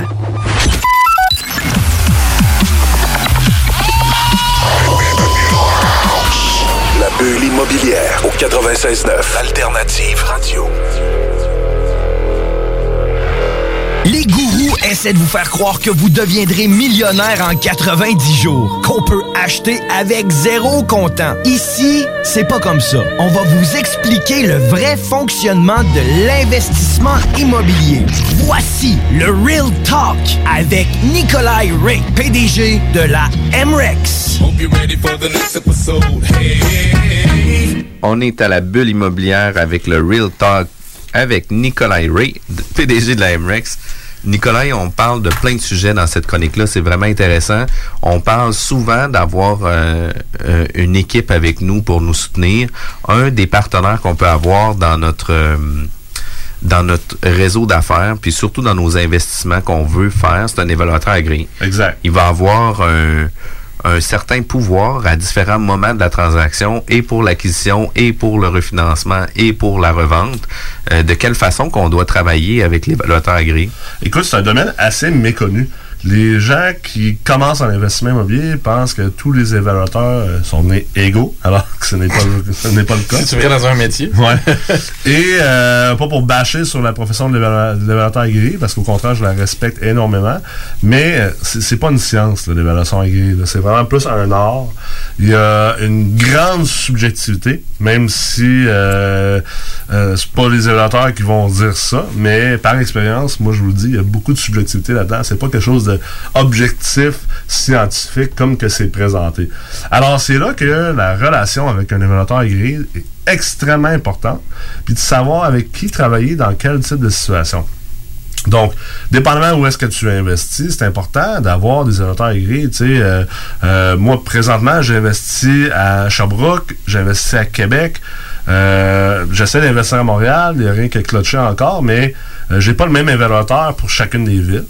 Et j'ai pas nécessairement le même évaluateur pour chacun des, types d'immeubles. Ceci étant dit, euh, j'entretiens des relations avec plusieurs évaluateurs parce que je veux être capable puis, là, il faut faire attention à ce qu'on dit, pas parce qu'on fait quelque chose d'illégal ou rien de même, mais je veux pas que ce soit mal interprété, mais on veut être capable un peu d'influencer le résultat final de l'évaluation agréée d'évaluateur. Ça veut pas dire, sais, on n'est pas dans, les pots de vin, ces affaires-là, ça marche pas. c'est pas de même ça se passe, mais on, on veut avoir une certaine influence à travers notre relation, euh, à travers la manière qu'on a apporté le dossier à l'évaluateur pour augmenter nos chances, maximiser nos chances que la plus haute évaluation sorte pour nous aider par la suite, que ce soit pour le financement à l'achat, le refinancement, que ce soit pour euh, un, prêt privé, que ce soit pour euh, rentrer des partenaires dans, sa business. Donc, on veut vraiment être capable d'essayer de faire en sorte qu'on met le plus de chances de notre côté. Puis, quand on comprend le, le job développeur, puis qu'on comprend le travail, ben, on est capable éventuellement de trouver des manières de le faire subtilement, de le faire indirectement. Ça marche pas tout le temps, mais quand ça marche, écoute, ça peut être super payant. Puis, tu sais, euh, au niveau de l'évaluateur ag- agréé, qu'est-ce qu'il faut comprendre? C'est qu'ils vont prendre souvent entre 3 et 5 comparables pour faire euh, différentes méthodes. Une méthode de coût, une méthode de comparable qu'ils vont utiliser pour pouvoir euh, actualiser certaines valeurs ou, tu sais, donner des valeurs contributives versus l'année, versus le type de, de matériaux, etc. Mais selon qui commande, le rapport d'évaluation en étant dans le milieu de l'immobilier. Puis tu sais, il faut toujours marcher sur des œufs quand on parle d'évaluation agréée. Selon qui le commande, on peut avoir des résultats différents. Euh, par exemple, un vendeur qui va refinancer, c'est pas rare qu'on va être en mesure d'avoir une valeur plus élevée. Une institution financière qui, elle, va commander un rapport d'évaluation pour un client qui va financer à 80% la propriété, le niveau de risque de l'institution financière est beaucoup plus élevé. C'est pas rare que les variables vont être souvent moins élevées, puis souvent l'acheteur, on va avoir beaucoup plus des médianes. C'est une ligne directrice, faut faire attention avec ça aussi. Euh, c'est là que ça se négocie puis ça se défend. Fait que c'est pour ça que je disais tantôt, je vais faire attention. On n'est pas en train de donner des pots de vin ou de faire quoi que ce soit, là, puis euh, devenir chumé chumé. Mais tu dois comprendre comment l'évaluation est structurée, comment l'évaluateur travaille, pour être capable ensuite de tirer sur des, des- des- bons leviers finalement. Euh, tu donnes l'exemple des comparables. Tu sais, dans le multilogement, les blocs appartements, euh, on a généralement le- le- la méthode de reconstruction, ce qui n'est pas vraiment utilisé, à part pour les assurances. On a la méthode des comparables, puis on a la méthode, on va dire plus financière, pour pas rentrer dans du jargon euh, euh, trop spécialisé, mais ultimement, euh, la méthode financière, c'est une, méthode un peu moins utilisée. Donc, on va vraiment utiliser souvent les comparables. On va regarder c'est quoi les transactions comparables, puis on va essayer de, ramener tout ça tout sur le même niveau pour comparer des pommes avec des pommes. Mais, comme tu l'as dit, l'évaluateur va prendre 3 à 5 comparables. Mais qui a déterminé que c'est ça les comparables qu'il doit prendre? Alors toi, si tu fais ton travail en amont, avant d'avoir l'évaluation agréée, puis tu commences déjà à trouver des comparables, puis, puis tu vois, hey, il a pris les trois pires comparables pour faire son évaluation, ben je vais le challenger là-dessus. Je vais dire, comment ça fait que tu pris ces trois-là? Moi, j'avais ces trois-là, puis pour telle, telle, telle raison, je pense que ça, c'est des meilleurs comparables qui justifient davantage la valeur de l'immeuble que j'ai ou l'immeuble que je veux acheter. Toi, qu'est-ce que t'en penses? Puis ça arrive souvent que l'évaluateur va faire comme Hey, écoute, euh, t'avais bien raison, j'avais peut-être pas accès à ces comparables-là parce que le data en immobilier le- est extrêmement opaque. C'est-à-dire que euh, c'est pas comme la bourse. là. Il y a personne qui a accès à tout le data, qui a accès. Il n'y a pas une banque de données où tu peux trouver tous les comparables, toutes les transactions historiques vendues à un endroit dans une même formule. À part, en ce moment, ce qu'on est en train de faire chez MREX, c'est de bâtir, entre autres, euh, cet outil-là. Mais pour l'instant, ça n'existe pas. Tu pas capable de trouver ça. Fait que les évaluateurs, exemple, euh, euh, ça se peut qu'il y ait eu 30 con- transactions comparables qui ressemblent à celles que tu vas faire. Mais ça se peut qu'ils ont juste accès aux chiffres et aux data de 4 des transactions. Fait que ça veut dire que ton échantillon, il, est- il est pas complet. Alors, c'est là que tu peux vraiment jouer puis négocier là-dessus. Puis, c'est un peu comme monter une, une défense euh, si t'es avocat. C'est exact, je m'en allais vers Ouais, c'est ça. C'est monte, faut que tu montes ton Tu dossier. plaides, fond, tu plaides. ton dossier. Euh, c'est sûr que ça se peut que tu pognes un évaluateur qui est pas parlable. là. Des fois, on en pogne des boquets là, qui veulent rien savoir. Puis, hey, fais-moi l'évaluateur. Puis, euh, comme ça, je le fais. Là, ben, tu changes d'évaluateur. puis Tu fais plus jamais affaire avec ce gars-là. puis Tu le réfères plus à personne. là. Parce que lui, son travail d'évaluateur, c'est aussi de travailler avec toi. Là, tu euh, Tu restes un client. Là. ben oui, tu restes un client, c'est sûr que des fois c'est la banque qui est le client, mais quand même, je veux dire, la banque, client elle, de la banque. elle veut faire des prêts. Fait que oui, elle veut pas prendre de risques, mais en même temps, elle veut faire le plus de prêts possible. Fait que si c'est censé, que l'évaluation devrait être plus haute, puis que c'est pas plus risqué parce qu'en réalité, c'est ça que ça vaut. Ben c'est quoi le problème à négocier là-dessus? C'est quoi le problème à pousser là-dessus? En fait, c'est votre devoir comme investisseur de le faire. Parce que sinon, ben, pour ceux qui ont écouté l'autre l'autre épisode qu'on a fait sur le levier, ben, vous perdez du levier, vous perdez du rendement, puis vous perdez du profit. Ouais. Ce qu'on comprend dans le fond de leur travail, c'est que c'est une fourchette à la fin. Fait que, tu sais, on peut influencer par le haut, le, le bas. Que la valeur, c'est pas un bullseye, puis c'est pas, C'est pas euh, tombé, c'est final, c'est gelé là. C'est pas Dieu qui est arrivé puis qui a dit, Ouais, ça vaut tant. Exactement. C'est parce que, tu sais, il va avoir un paquet de facteurs qui vont influencer. La vente sans garantie légale, il peut avoir le contexte des vendeurs qui veulent vendre parce que c'est une séparation, c'est une succession. Il peut avoir Ça, cette information-là, l'évaluateur, il l'a pas nécessairement. Il va regarder les transactions passées, puis il n'y a pas nécessairement le qualitatif, si on veut, du data. Il sait pas le pourquoi. Fait que peut-être que cet immeuble-là s'est transgé à tel multiple, mais le multiple est peut-être très bas parce que justement, c'était une piquerie ou euh, le vendeur, euh, il était sur le bord de la faillite à cause de son entreprise, puis il fallait qu'il vende vite. Mais ça, ça vient influencer le- le- les valeurs, mais ça vient les fausser, en fait. Puis on n'a pas tout le contexte. Puis même si on va au registre foncier puis qu'on va voir le prix vendu, on n'aura pas l'étendue des revenus non plus, on n'aura pas les annexes au beau qui seront pas inclus Exact. non plus. Euh, on saura pas si l'immeuble est optimisé à 100% à plusieurs reprises. euh, nous, comme courtier, on se fait euh, solliciter des fois pour donner des valeurs pour des propriétés, des séparations, euh, des immeubles à revenus, etc. Notre valeur à nous est seulement une opinion. Il Ouais. faut toujours se référer à un évaluateur agréé pour avoir un document formel pour venir combattre nos, nos, nos chiffres. Et Mais- cette évaluation agréée, autant qu'ils peuvent dire le contraire, reste quand même une opinion. C'est une opinion éduquée, systématisée, mais ça reste que c'est une opinion basée sur un échantillon limité. Exact. C'est toujours le marché. En fait, Ah oui, c'est clair. C'est- le, c'est le marché qui trempe. Mais tu as besoin d'évaluation agréée. Tu en as besoin pour l'achat. Euh, Il y a des moments que ça changera pas grand-chose. J'ai- J'ai j'ai- j'ai acheté un immeuble euh, récemment, euh, puis je payais l'immeuble, je pense, je le payais 420 000. L'évaluation agréée est sortie à 460. Tu sais, ça fait pas que je suis allé chercher un plus grand prêt. Parce que euh, souvent les banques vont financer sur le plus petit montant euh, de entre le prix payé et la valeur économique, qui est une valeur établie par, par la banque d'un point de vue financier, et ou la valeur marchande établie par les valuateurs agréés. Fait que dans ce cas-là, je payais 4,22. Fait que j'étais financé à partir de 4,22 et non pas 4,65. Mais quand même, c'est le fun de le voir.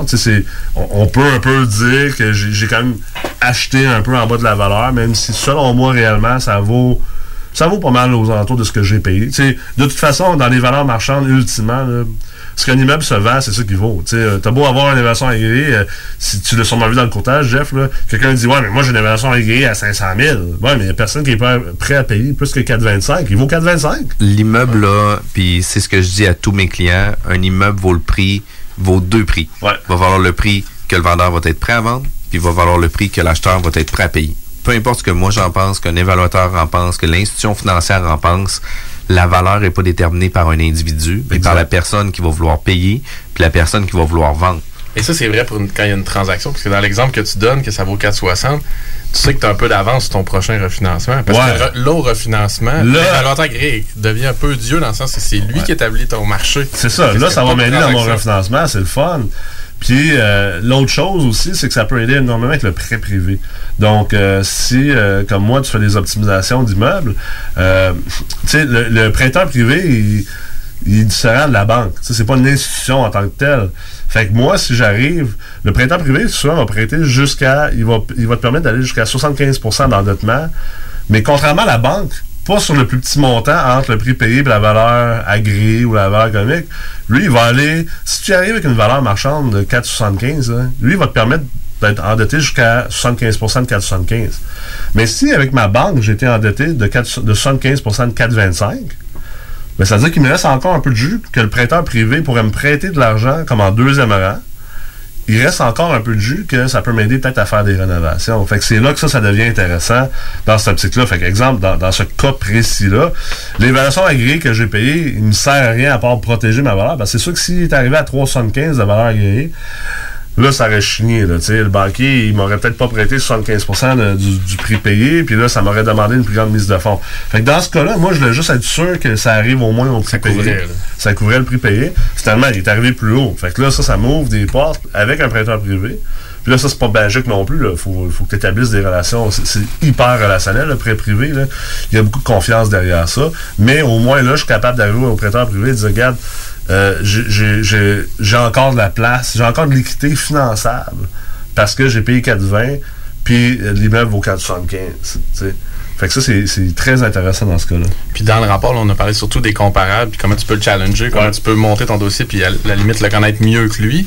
Mais la portion de la méthode des revenus, c'est Ouais. quoi la, la- la proportion que ça a dans un rapport dans le multilogement? Comment tu, tu peux le challenger? Ben, si on parle de la méthode du revenu, la, la méthode financière, c'est-à-dire, ou euh, ce qu'on on aime appeler le TGA CMPC, ouh, ça c'est. Il y a c'est des un- nez- il y a des nez qui saignent. Ça, c'est un mouthful là, pour la radio à Lévis. euh, Pour le Southside. Là, pour, le, pour le Southside, là, on est loin de Tactica. Là, mais euh, le TGA, donc le taux global d'actualisation, établi par le coût moyen pondéré de capital, donc le CMPC, euh, c'est une méthode euh, qui est établie selon en plus une formule mathématique et non pas sur des comparables. Euh, Puis il y a un facteur dans cette formule-là qui hyper subjectif. En fait, c'est le rendement sur mise de fonds. L'évaluateur établit dans sa formule, c'est quoi le rendement sur mise de fonds acceptable. Mais tu sais, il n'y a même pas d'études là-dessus, il n'y a pas de data là-dessus. Fait que, tu sais, Ça, si. inclut tous les marchés, je pense. moi, Ouais, c'est ça. Fait, fait que juste met, l'immobilier. là. s'il met 7 ça peut peut-être faire en sorte que ton évaluation aguerrie, elle sorte à 425. Alors que s'il avait mis 2% peut-être ton évaluation aguerrie serait sortie à 5,25. On s'entend, ça peut faire une, une énorme différence pour juste quelques pourcent- points de pourcentage. Alors, ça, c'est quelque chose que si on voit que l'évaluation est basée non pas sur les comparables, mais bien sur cette méthode-là, ben, tout de suite, la première chose qu'on fait, c'est qu'on s'en va regarder c'est quoi le rendement sur mise de fonds qui est mis dans la formule, puis on va le challenger. C'est 7 là. Il y a personne. On en a parlé dans un épisode passé. Euh, le multilogement ne donne pas un 7% de rend- rendement sur mise de fonds. Euh, cash cash, un peu. Oui, tu peux générer du rendement global supérieur à ça, mais cash on cash, il ne donnera pas un 7% de rendement. Ça va être plus aux alentours de 1 1,9 à, à 5. Fait que là, ça, c'est quelque chose que tu peux vraiment venir challenger. Alors, c'est important d'avoir ces connaissances-là, de comprendre ça, de comprendre le thinking de l'élévateur, comprendre comment il travaille, avec quels outils il travaille, c'est quoi les limitations, puis après ça, de comprendre comment que ça, ça peut affecter ta carrière d'investisseur puis savoir comment lire ces leçons aiguës. Écoute, c'est- je pense que les gens qui font le programme euh, d'accélération, incubation, euh, qu'on a surnommé la MERT chez MREX, qui est un programme de six mois pour vraiment propulser les carrières des investisseurs immobiliers, je pense que juste quand on vous apprend, parce que toi, Kevin, tu l'as fait, ce programme-là, quand on vous apprend à faire ça, là, juste ça, ça peut payer x 10 l'inscription du programme. Le programme coûte euh, en tout et partout, parce qu'il faut que tu fasses les autres cours de la, la MREX, coûte en tout et partout un 15 000. Puis, tu sais, pour quelqu'un qui a une mentalité de consommateur, il va dire 15 000, c'est cher. Mais il y a du monde dans Meurthe, là. Ils ont réussi à aller chercher 150 000 de financement de plus sur leur première transaction, juste à cause de qu'on leur a appris comment faire cette affaire-là. 15 000 pour avoir 150 000, là, méchant bon investissement. méchant bon rendement, puis c'est les gros sous. Puis l'évaluateur devient un partenaire à tous les niveaux, que ce soit lors de l'acquisition, que ce soit pour le refinancement. C'est un humain, il est parlable, faut que tu lui parles comme un humain. que ce soit pour, pour la vente, ben, à tout moment, les valeurs peuvent euh, varier selon euh, les objectifs, selon l'évaluateur, selon euh, le type d'immeuble aussi. Fait que c'est quand même intéressant. Nicolas, on peut te rejoindre de quelle façon? Facile à trouver sur Facebook, Instagram, LinkedIn, puis on peut également trouver MREX sur ces mêmes réseaux sociaux-là et sur le site web de la MREX, www.mrex.co. Merci, Nicolas. Merci. 96.9 CJMD Lévis. Quand l'hiver arrive, on devient tous plus sensibles au charme de l'intérieur de nos maisons. Pour maximiser vos instants de bonheur dans votre logis durant cette rude période, faites confiance à Drolet Garneau Construction pour vos projets de rénovation intérieure. Avec son équipe de passionnés, Drolet Garneau Construction sera vous accompagner en toute transparence pour vous aider à traverser les longs mois hivernaux. Contactez-nous au 581-745-2223 ou sur dg-construction.ca et passez un bel hiver. Vous pensez investir ou vendre en Floride depuis longtemps? Eh bien, n'attendez plus. Contactez dès maintenant Geneviève Bouchard, agente immobilière depuis 13 ans dans l'Est de la Floride. Constamment à l'affût des bonnes affaires, elle est la meilleure négociatrice que vous pourrez trouver. Vous pensez investir en Floride? Vous pensez Geneviève Bouchard? Comblez votre désir d'acquérir une propriété en Floride avec un service clé en main pour que votre investissement fructifie pendant que vous êtes ici. Investisseur, elle s'occupe de louer pour vous. De plus, elle dispose d'un service de rénovation pour l'immobilier en Floride. Vendre ou acheter, genevièvebouchard.com. genevièvebouchard.com. Pourquoi attendre l'été pour rénover? La rénovation intérieure peut se faire dans le confort de votre foyer cet hiver. Vous pensez aménager votre sous-sol, refaire votre salle de bain ou embellir votre espace? Qu'il soit résidentiel ou commercial, Groupe DBL dépassera vos attentes par l'engagement de ses équipes hautement qualifiées en n'utilisant que des produits de performance supérieure. Groupe DBL est le spécialiste en toiture, portes, fenêtres et rénovation avec plus de 40 ans d'expérience. Contactez-nous au 88 681 2522 ou via groupedbl.com. Bar spectacle Quartier de Lune, c'est la place à Québec pour du fun assuré. Karaoke les mercredis et dimanches. Les jeudis Ladies Night avec promo folle toute la soirée. Les week-ends, nos DJ enflamment la piste de danse et on vous présente les meilleurs spectacles au deuxième étage. Pour vous parties de tout genre, le Quartier de Lune est un incontournable au 1096 3e avenue Limoilou au 88 523 4011. Suivez-nous sur Facebook pour les détails, promos et concours. CJMD 96.9. La relève radio, c'est à CJMD 96.9. La radio de Lévis.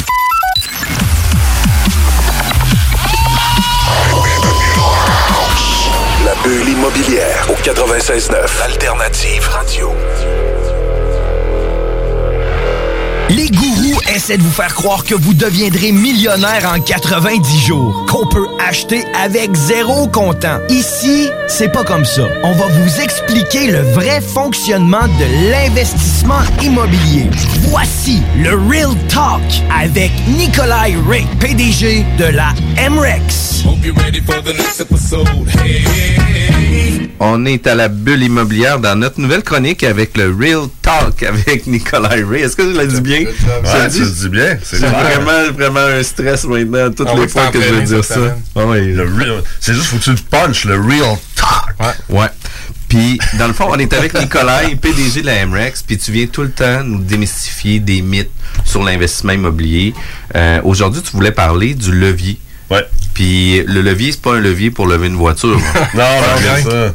C'est, c'est pas un levier pour faire ça. En fait, le levier, ultimement, c'est le crédit. Tu sais, souvent, euh, les gens entendent parler de crédit, puis euh, euh, on, on a tout, on a tout de- déjà entendu les, euh, les expressions un peu drôles, là, sais, euh, parties de Noël, euh, d'un mononcle qui parle d'un chums ou d'un autre mononcle, puis ah, lui, il se doit le cul, il est pas si riche que ça, puis blablabla. Puis euh, c'est c'est un concept, en fait, qui est très mal compris, le crédit au Québec. Québec. Et du fait même, le levier. Parce que si on investit en immobilier ou si on veut investir en immobilier, ultimement, ce qu'on doit maîtriser, c'est notre capacité à, à venir manipuler le levier, à utiliser ce- cet outil-là. Parce que même si c'est pas pour craquer un char, ça reste que ultimement, c'est pour craquer, c'est pour craquer ta richesse. C'est ça, exact. On est capable d'augmenter nos rendements, on est capable d'augmenter nos profits et en mettant euh, à risque moins de notre propre argent, si on veut. Et euh, même si euh, on finit par être garant quand même euh, de, ce levier-là sous forme d'hypothèque, marge de crédit, carte de crédit, euh, emprunt et tout. Mais c'est surtout d'arriver à une philosophie ou une, croyance que le levier c'est pas mal, le crédit c'est pas mal. Puis si tu veux investir en immobilier, si tu veux t'enrichir dans la vie, c'est vraiment, ça passe vraiment par là. Puis c'est pas pour dire que c'est pas dangereux, que qu'il n'y a pas des risques, mais c'est une des raisons pour qu'on aime, autant de gens aiment investir en immobilier, surtout les blocs appartements, parce que à la base, c'est un, un actif qui comporte pas énormément de risques relativement, exemple, à, la bourse où il y a beaucoup de fluctuations, puis tu n'as pas de contrôle sur la valeur de, de tes actions, de tes actifs. Ben, L'immobilier se prête très très bien, surtout au niveau des blocs appartements, au niveau d'utilisation de crédit puis de levier, parce que justement, c'est- déjà moins risqué. Fait que t'as- un peu, euh, t'as un peu euh, moins, euh, moins de choses à, à, à- t'occuper, puis euh, moins de manière d'être obligé de te protéger. Puis ultimement, tout ça pour arriver au point que, euh, tu sais, au Québec, surtout un des grands, grands mythes, c'est faut que ta maison elle soit payée. Combien de gens qu'on connaît qui, ont, leur maison de payer, nos parents, les amis de nos parents. Puis tu sais, leur objectif dans la vie, c'était de dire, moi, ma piole est payée. Puis même chose dans les blocs, dans les blocs appartements, j'en connais beaucoup de vieux propriétaires de blocs et sont tout fiers de me dire Ah ouais, moi mon bloc est payé, ça fait 15 ans. Moi mon bloc est payé, ça fait 10 ans. Puis c'est un peu drôle parce que ça vient vraiment d'une. En fait, faut essayer de toujours de comprendre les actions, les croyances des gens avant de, de, de venir, si on veut, les défaire. Puis, ultimement, pourquoi les gens ont une croyance qu'il faut payer leur hypothèque puis qu'ils veulent pas avoir de, de, de ces sortes de dettes-là, c'est à cause des années 80. Au, niveau- au niveau, euh, au début des années 80, les taux d'intérêt étaient dans les 19, 20, 21 Tu sais, C'est c'est- c'est énorme là, comparé à aujourd'hui. Ça là. fait mal. Moi, j'ai une hypothèque euh, à 2 points, euh, deux points et des poussières. là, tu sais. Fait que c'est sûr qu'à 20% là, tu as peut-être intérêt à payer ton hypothèque puis à être moins endetté. Sauf que euh, depuis ce temps-là, bon ben il y a eu beaucoup de fluctuations. Dans les années début 90 aussi, les, taux ont remonté aux alentours de, de, de 10 à 15% si je ne m'abuse. Mais ultimement, là, on est dans, dans un environnement de taux d'intérêt super bas. Puis ce qu'on veut être capable de faire, ou ce qu'on veut être capable de comprendre, c'est que tant sur longtemps que le taux d'intérêt est plus bas que ce que tu peux générer comme rendement, ben techniquement, tu voudrais utiliser le plus de crédit possible. Tu sais, euh, si tu m'offrais le matin là, une marge de crédit illimitée à 3%, à 4%, à 5%, ben c'est clair, je vais la prendre. Parce que je sais que je suis capable de générer du 15, du 20% euh, à travers mes investissements immobiliers. Donc, j'ai un, j'ai- un profit finalement qui est gratuit. Une fois que j'ai repayé mes impôts puis que j'ai payé euh, euh, mon emprunt, ben c'est comme si j'ai eu un, un 8, un 10, un 12% de rendement gratuit sur de l'argent qui était même pas mon argent. Alors c'est important de comprendre ça. Puis c'est aussi important de comprendre le fait que euh, il y a deux sortes de rendements, oui, deux sortes de, de, de- de manières de générer du rendement sur de l'argent. Tu as de l'intérêt, ce qu'on appelle de l'intérêt simple ou du rendement simple, et tu as de l'intérêt composé ou du rendement composé. Du rendement simple, si on veut, rendement intérêt, c'est des synonymes. euh, du rendement simple, ultimement, c'est que si on dit que tu vas faire 10% par année, puis que tu as investi 100 000 ben, on s'entend que ça veut dire que tu vas faire 10 000 par année. Donc, exemple, euh, au bout de 5 ans, tu vas avoir ton 100 000, puis tu vas avoir 50 000 en plus, parce que tu as fait 10 000 par année, fait que tu vas avoir 100 150 000. Là où ça devient intéressant, c'est quand on fait de- du rendement composé. Parce que le rendement composé, oui, la première année, tu as 10 de 100 000, donc tu as 10 000. Mais la deuxième année, en fait, ce 10 000-là, ce qu'on veut faire, c'est qu'on veut le remettre dans, le- dans, dans- dans le pot, on veut réinvestir ce 10 000-là, pour maintenant non pas générer 10 de rendement sur 100 000, mais bien 10% sur 110 000. Donc on s'entend que à cette deuxième année-là, au lieu de générer 10 000 en profit ou en rendement, on va en générer 11. Là, vous allez me dire 11, ouais, on est c'est juste 1000 pièces de plus, là, c'est pas, c'est pas grand-chose, tu sais. Puis c'est vrai, c'est pas éno- énorme, mais la beauté du rendement composé, là, je sais pas si vous avez déjà vu ça, les tables de rendement euh, Exponentiel. tu sais, je pense que tu- si tu prends une scène, puis euh, tu euh, la double de manière composée sur 30 jours, rendu après la 35e journée, là, ça vaut euh, ça vaut genre des milliards. Fait que euh, fait qu'il faut comprendre qu'il y a une vision long terme. Parce que ultimement, si à ta deuxième année, tu as, fait 11 000 de rendement, mais là, tu vas l'additionner à ton 110 et non pas ton 100. Parce qu'on va le réinvestir au complet. Et là, tu vas être rendu à 121 000. Ben là, 121 000 fois 10% de rendement, on est rendu à 12 un, un peu plus que 12 000, exactement. Ça va vite. Je sais pas si c'est une vraie quote, là, mais j'ai déjà vu que Einstein aurait dit que c'était comme le truc le plus fort du monde. Ouais, c'est comme le rendement composé. C'est ça, il avait dit que c'était comme la huitième merveille du Ouais, monde, le rendement composé. Mais c'est vrai. là. Puis tous les gourous d'enrichissement, tout le monde en finance, ils, ils vont le dire. Tu veux être capable de générer du rendement composé. Maintenant, c'est un, c'est un apartheid qui, est assez long. J'ai j'ai bifurqué pas mal pour arriver au point que si on veut générer du rendement composé en investissement immobilier, on doit être capable de réinvestir nos gains et de toujours maximiser le levier qu'on utilise, sachant que le levier nous coûte moins cher. Donc, la dette, euh, l'hypothèque ou la, la marge de crédit nous coûte moins cher que le rendement qu'on génère. Donc, l'idée, c'est quoi? C'est ben, de continuer à en faire le plus possible. On, on veut être constamment en croissance. C'est sûr que là, on peut rentrer dans les détails. là. Éventuellement, oui, il faut, faut sortir de la croissance, mais je pense que pour la plupart des gens qui écoutent euh, cette émission, ils sont loin d'être au point où ils doivent penser à arrêter la croissance. là. Fait que tu vas être capable de générer du rendement composé. Puis pour le faire, l'investissement immobilier, ben, la manière de le faire, c'est que naturellement, un bloc appartement te- ne te générera pas de rendement composé. Tu dois donc agir dessus pour créer cet effet de, cet effet de rendement composé versus le rendement simple. Et pour le faire, ben, la manière, c'est de constamment refinancer ces immeubles. Donc, à chaque fois que tu es capable de refinancer ton immeuble sur sa nouvelle valeur ou parce que ton hypothèque a s'est payée un peu, exemple, tu prends une hypothèque de 5 ans, on s'entend que d'ici 5 ans, euh, tes paiements à chaque mois, il y a une partie que c'est de l'intérêt, mais une partie que c'est du capital. Mais le capital, techniquement, si les taux d'intérêt ne bougent pas vers le haut, t'appartient. Mais ce que tu peux faire, c'est que tu peux refinancer une partie de ça, ressortir ce capital-là, qui est gelé dans l'immeuble, donc qui génère du rendement simple, pour aller là le réinvestir dans un deuxième immeuble, et là, tu génères du rendement composé. Donc, c'est vraiment un jeu là, de constamment toujours prendre l'argent qui est dans ton immeuble, qui, qui, bouge pas, donc le, capital que tu payes sur ton hypothèque. Également le cash flow.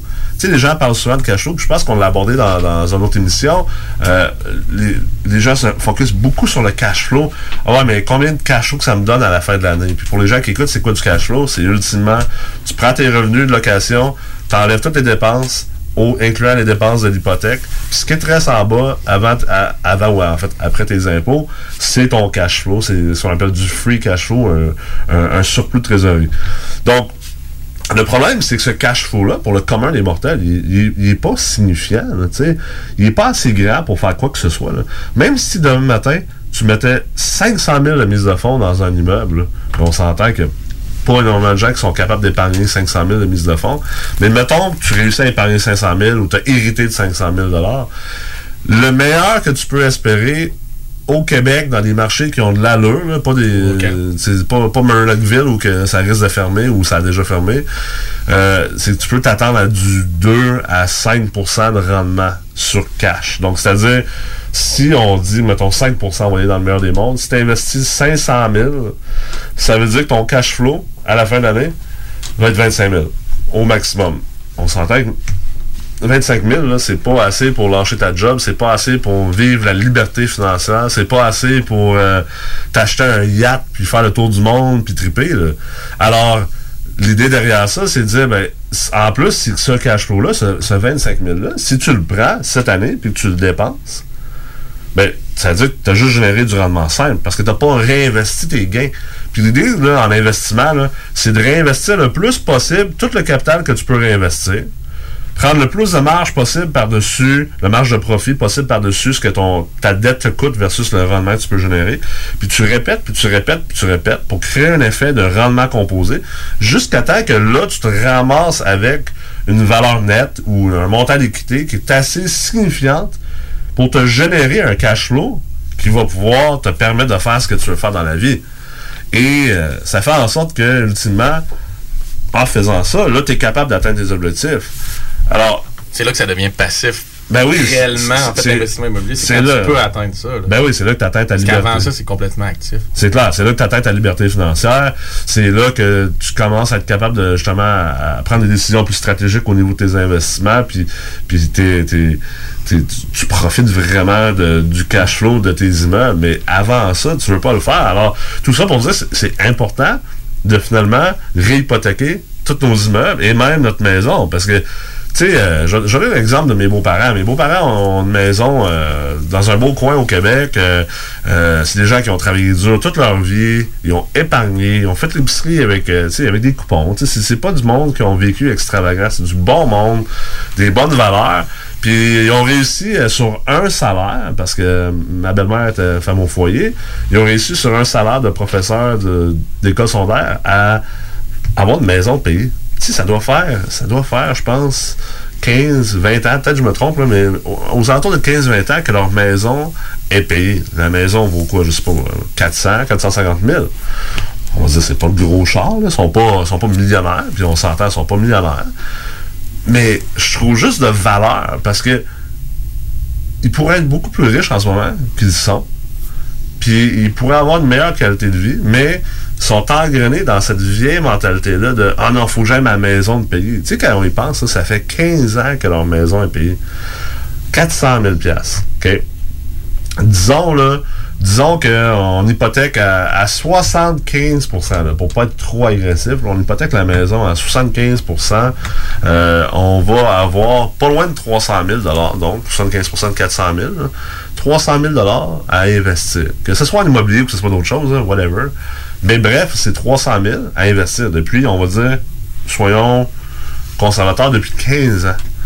15 ans, 300 000 Écoute, en ce moment, les hypothèques, ou les marges de crédit sont en bas de 4% Donc, faire du 10, faire du 12, faire du 15 en investissement mu- multilogement, c'est pas c'est pas extraterrestre. En fait, c'est pas mal la moyenne, c'est pas mal la norme. Donc, il y, a- il y a énormément de, de croissance qui est perdue là parce que, euh, disons que, euh, on va dire, euh, disons qu'il pourrait faire un 12% moins, puis là, je fais des mathématiques hyper rapides, là, quotez-moi pas là-dessus, citez-moi pas là-dessus, là, mais mettons que ça coûte 4%, ils font du 12%, il reste bien 8% avant impôt. Disons qu'ils ont une braquette d'imposition qui est super basse. Écoute, il leur reste quand même, on va dire, mettons, un, disons un 5 à 6% de rendement pur sur 300 000 à chaque année. Tu sais, 5 à 6% sur 300 000, euh, on va dire c'est 15 000 par année à, à 5 15 000 fois 15 ans avec un effet de rendement composé là-dedans, là, c'est de l'argent. là. On a c'est- 225 000 et. Puis là, ça, c'est on, on compte pas le- l'effet composé. La- L'arrêté, c'est qu'avec avec l'effet composé, Ben oui, ben oui, ils définitivement. vont être vraiment aux alentours de quelque chose entre 400 et 600 000. Fait qu'ils seraient deux fois plus riches, finalement.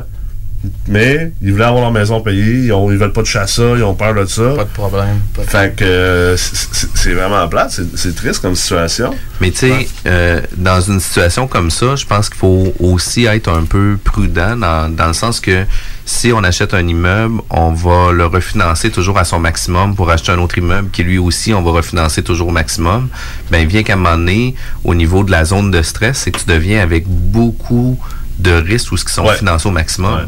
Fait que tu sais, à quel, à quel niveau qu'on doit un peu modérer l'effet de levier pour faire en sorte de, de, de stabiliser nos assets un peu, là? Ben, c'est une question, en fait, qui, qui vient beaucoup plus avec euh, ce qu'on aime dire chez MREX, d'établir ton- ta philosophie d'investissement. Puis pour faire ça, tu dois établir ton profil d'investisseur. Puis tout découle, en fait, de ton profil d'investisseur, que lui change dans le temps. Tu sais, le, le- le profil, exemple, que toi, Jeff, ou Kevin, vous avez aujourd'hui, pas le même dans à 15 23 dans- si on ans. se reparle dans 10-15 ans, il sera pas le même, là, c'est clair. là. Puis il est probablement pas le même aujourd'hui qu'il était là 10 ans. Donc, il faut, euh, premièrement, vraiment réfléchir à c'est quoi son profil d'investisseur. Qu'est-ce que j'ai comme objectif? Qu'est-ce que j'ai comme moyen? Qu'est-ce que j'ai comme compétence également? Euh, et, et, exemple, est-ce que, comme compétence, j'ai-tu la compétence de gérer du stress? Comment je perçois le risque? Euh, c'est quoi le rendement que je veux générer? Puis est-ce que ce rendement-là, il répond ou il est réaliste par rapport au risque que je suis prêt à prendre? Si tu me dis je veux générer du 10 à 12% de rendement dans le multilogement, écoute, tu prends pas énormément de risques. là. ça va être euh, ça va être assez pépère tes affaires. Si tu me dis euh, moi je veux générer, euh, tu sais, j'entends des fois des gens à partir de 100 000 de mise de fonds puis qui disent qu'ils veulent avoir euh, euh, 5 millions de valeur nette dans 5 ans, ben là je suis comme wow, t'as peu là, il va falloir que tu génères du 112% par année, mettons. 112% par année. Écoute, ça veut dire que ton risque va être beaucoup plus élevé. là. ton risque va être élevé, le quantité de travail que tu vas faire va être élevé, le nombre de deals qu'il va falloir que tu fasses. Écoute, c'est du stock. Je suis pas sûr que quelqu'un peut générer du 112. En tout cas, pas beaucoup de gens de générer du 112 constamment pendant Avec 5 la ans. rigueur, ouais, c'est ça, En exact. partant avec juste 100 000. Écoute, c'est... Si quelqu'un qui a le faire, appelez- appelez-nous. On va vous inviter à l'émission. fait que, fait c'est vraiment une question de penser à son profil, puis à penser à, à- à nos objectifs, puis, puis, puis de faire une réflexion par rapport à ça, une réflexion stratégique finalement, comme on fait en affaires. Et on peut ensuite venir dessiner un peu sa philosophie d'investissement. Parce que si tu n'aimes pas le risque, ou si tu es une personne peut-être qui est plus anxieuse dans la vie, puis que ton objectif c'est de générer du 10 à 12% ben on se comprend que ta philosophie d'investissement va être une philosophie euh, qui va être plus patiente, qui va être moins agressive, qui va être moins olé olé. Et ensuite, tu vas donc emprunter des stratégies d'investissement ou tu vas mettre en place des stratégies d'investissement qui vont être en ligne avec ça. Tu sais, euh, euh, on va prendre un- une stratégie. c'est- C'est quoi une stratégie? Il y en a plusieurs. Euh, faire des optimisations, ce qu'on appelle communément des flips de plex, donc flipper des blocs appartements ou des petits plex. Euh, c'est un peu comme les flips de maison. On achète un plex ou un bloc appartement, on vient, on rentre là-dedans. Euh, soit on peut faire un flip extrême, c'est-à-dire on essaie de, de, de, de sortir tous les locataires de là, puis de refaire l'immeuble à 50, 70, 90 donc elle est presque neuf. Et après ça, de le relouer à sa nouvelle valeur, puis de ressortir ses billes. On peut faire des flips un peu moins agressifs, exemple, rentrer l'Internet, euh, tout inclus avec les locataires, euh, faire en sorte qu'au lieu que ce soit toi le propriétaire qui paye l'hydro, ben maintenant, c'est les locataires qui payent l'hydro. Donc ça, c'est des flips un peu moins agressifs, mais si ton objectif c'est de générer du 10 à 12% puis t'aimes pas le risque, ben j'irai pas là-dedans. J'irai pas faire des optimisations, j'irai pas faire des films de plex et j'utiliserai pas du levier maximal. Tu sais, euh, avec la SCHL, tu peux être à 85% Avec les banques, tu peux aller jusqu'à 75% de valeur, de ratio prêt-valeur. Ben, peut-être que je serais moins agressif. Peut-être que j'irais euh, justement euh, avec un levier à 70% conventionnel. Peut-être que j'irais avec un levier à 75% avec le SCHL. Tu me disais 75% pourquoi tu ferais ça? Parce que en fait, tu as des meilleurs taux d'intérêt avec la SCHL. Ton prêt est assuré donc par la SCHL. Et l'autre affaire, c'est que ta caution est réduite.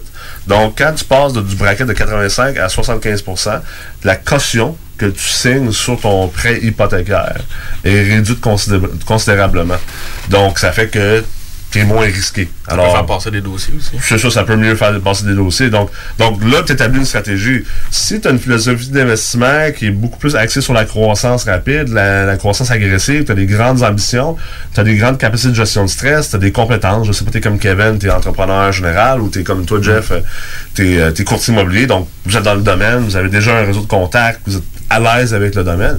Ben, peut-être que vous, vous allez dire, ben écoute, euh, moi, je vais avoir des stratégies d'investissement plus agressives qui vont aller avec ma philosophie d'investissement plus agressive. Je vais être leveragé au maximum, je vais être à 75-85% de mise de, de, ratio prévaleur et peut-être même plus avec des techniques d'ingénierie financière qu'on enseigne chez MREX.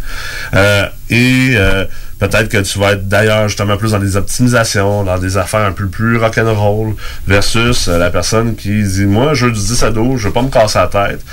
Ben, parfait. Tu je veux dire, achète quasiment du neuf. Achète des blocs neufs, puis assieds-toi là-dessus pendant 40 ans.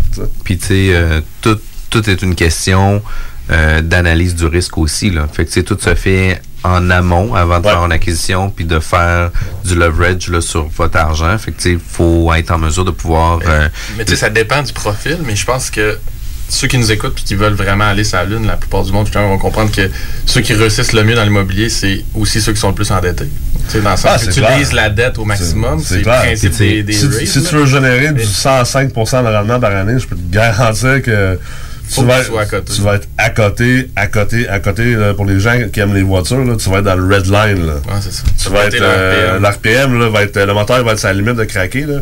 Puis plus longtemps que tu vas pouvoir maintenir ça, ben, le plus riche que tu vas être. Mais c'est pas pour tout le monde. C'est vraiment pas pour tout le monde. Ce que j'allais dire, c'est que ceux qui veulent être un peu plus assis ou chercher des rendements de 10-12% oui, euh, vont peut-être être moins leveragés, mais il y a aussi un aspect fiscal. Je veux pas tomber trop dans un chiffre. On a Alex Blouin qui peut nous étourdir chaque fois qu'il vient là-dessus mais un bloc qui est payé au net une fois que ton, ton impôt passe là-dessus. Moi, j'ai déjà fait une démo dans, une soirée, puis j'ai comme j'avais clutché un peu à savoir fiscalement, que tu te fais ramasser. Ah, fiscalement, il n'y a rien d'intéressant. C'est fun de dire ça dans ta belle famille, c'est Noël, mais... Il n'y a rien d'intéressant à avoir un bloc payé fiscalement. C'est une des raisons, en fait, la fiscalité est, un des avantages pour duquel on ne parle pas assez.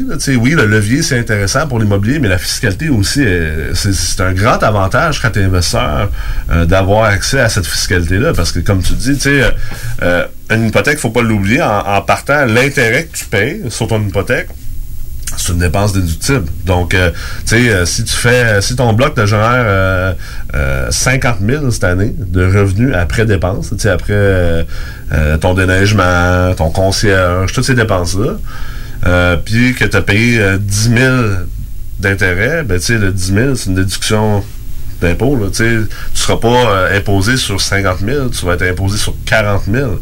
Ça, ça peut être ça peut faire une grande différence. Et l'autre affaire, c'est...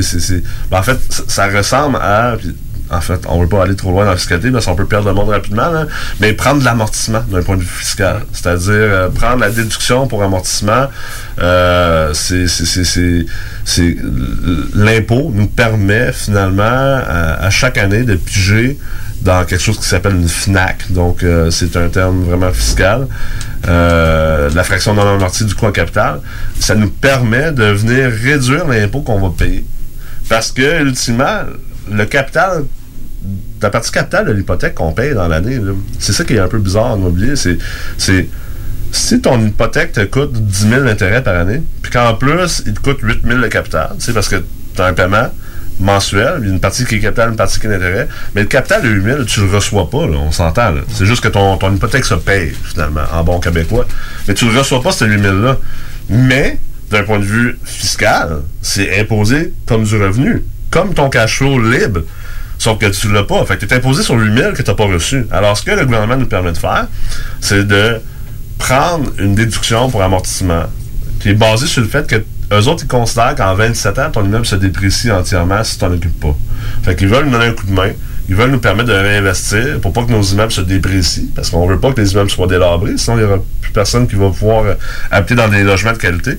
Alors, on est capable de venir prendre à la première année 4% de cette FNAC-là, qui est comme un, si on veut, la meilleure manière de le, comprendre pour commun mortel, c'est que c'est comme un crédit d'impôt. c'est une subvention gouvernementale. C'est comme, un prêt sans intérêt, finalement. Euh, ça te permet de ne pas payer d'impôt. Donc, exemple, si cette année, euh, j'ai 8000 euh, euh, de capital sur mon hypothèque est payée, puis j'ai 10 000 de cash flow en plus, on s'entend, je vais être imposé sur 18 000. Mais peut-être que mon 4% à l'année 1 et mon 2% sur les années subséquentes de la FNAC restante, ben peut-être que ça arrive à, on va dire, 18 000. Mais ça veut dire que si j'applique mon amortissement cette année, si je prends l'amortissement d'un point de vue fiscal de 18 000, puis que j'avais 10 000 de cash flow plus 8 000 de capitalisation, c'est-à-dire que cette année, là, je paye pas d'impôt. C'est le fun à maudit. Là. Ça, tu peux. C'est un exemple de où tu veux utiliser le plus possible le levier, parce que ça, c'est une forme de levier. C'est juste que c'est pas la banque qui te le donne, c'est le gouvernement qui te donne ce levier-là. Oui, il va falloir que tu le repayes. Le 18 000 là, que tu as pris, ce crédit d'impôt-là, il va falloir que tu le repayes. Mais si tu continues à faire croître ton, ton parc immobilier, tu vas le repayer à la vente. Fait que si tu repousses ta vente dans 20 ans, dans 30 ans, ben ton 18 000, tu vas le repayer dans, dans, dans 30 ans. Là. À 0% d'intérêt. Ben, en fait, même moins, parce que réellement, il y a de l'inflation. Tu sais, il y a de l'inflation. C'est l'effet du temps sur la valeur de l'argent. C'est la, la, la, notion de base en finance. Tu sais. Euh, un dollar aujourd'hui vaut plus cher qu'un dollar dans 20 ans.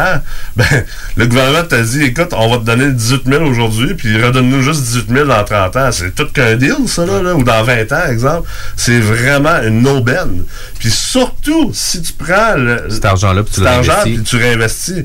Parce que si le, sur le 18 000 que, que tu allais normalement payer de l'impôt sur 18 000. On va dire, mettons, dans le pire des cas, tu es médecin puis tu payes 50% euh, d'impôt, là.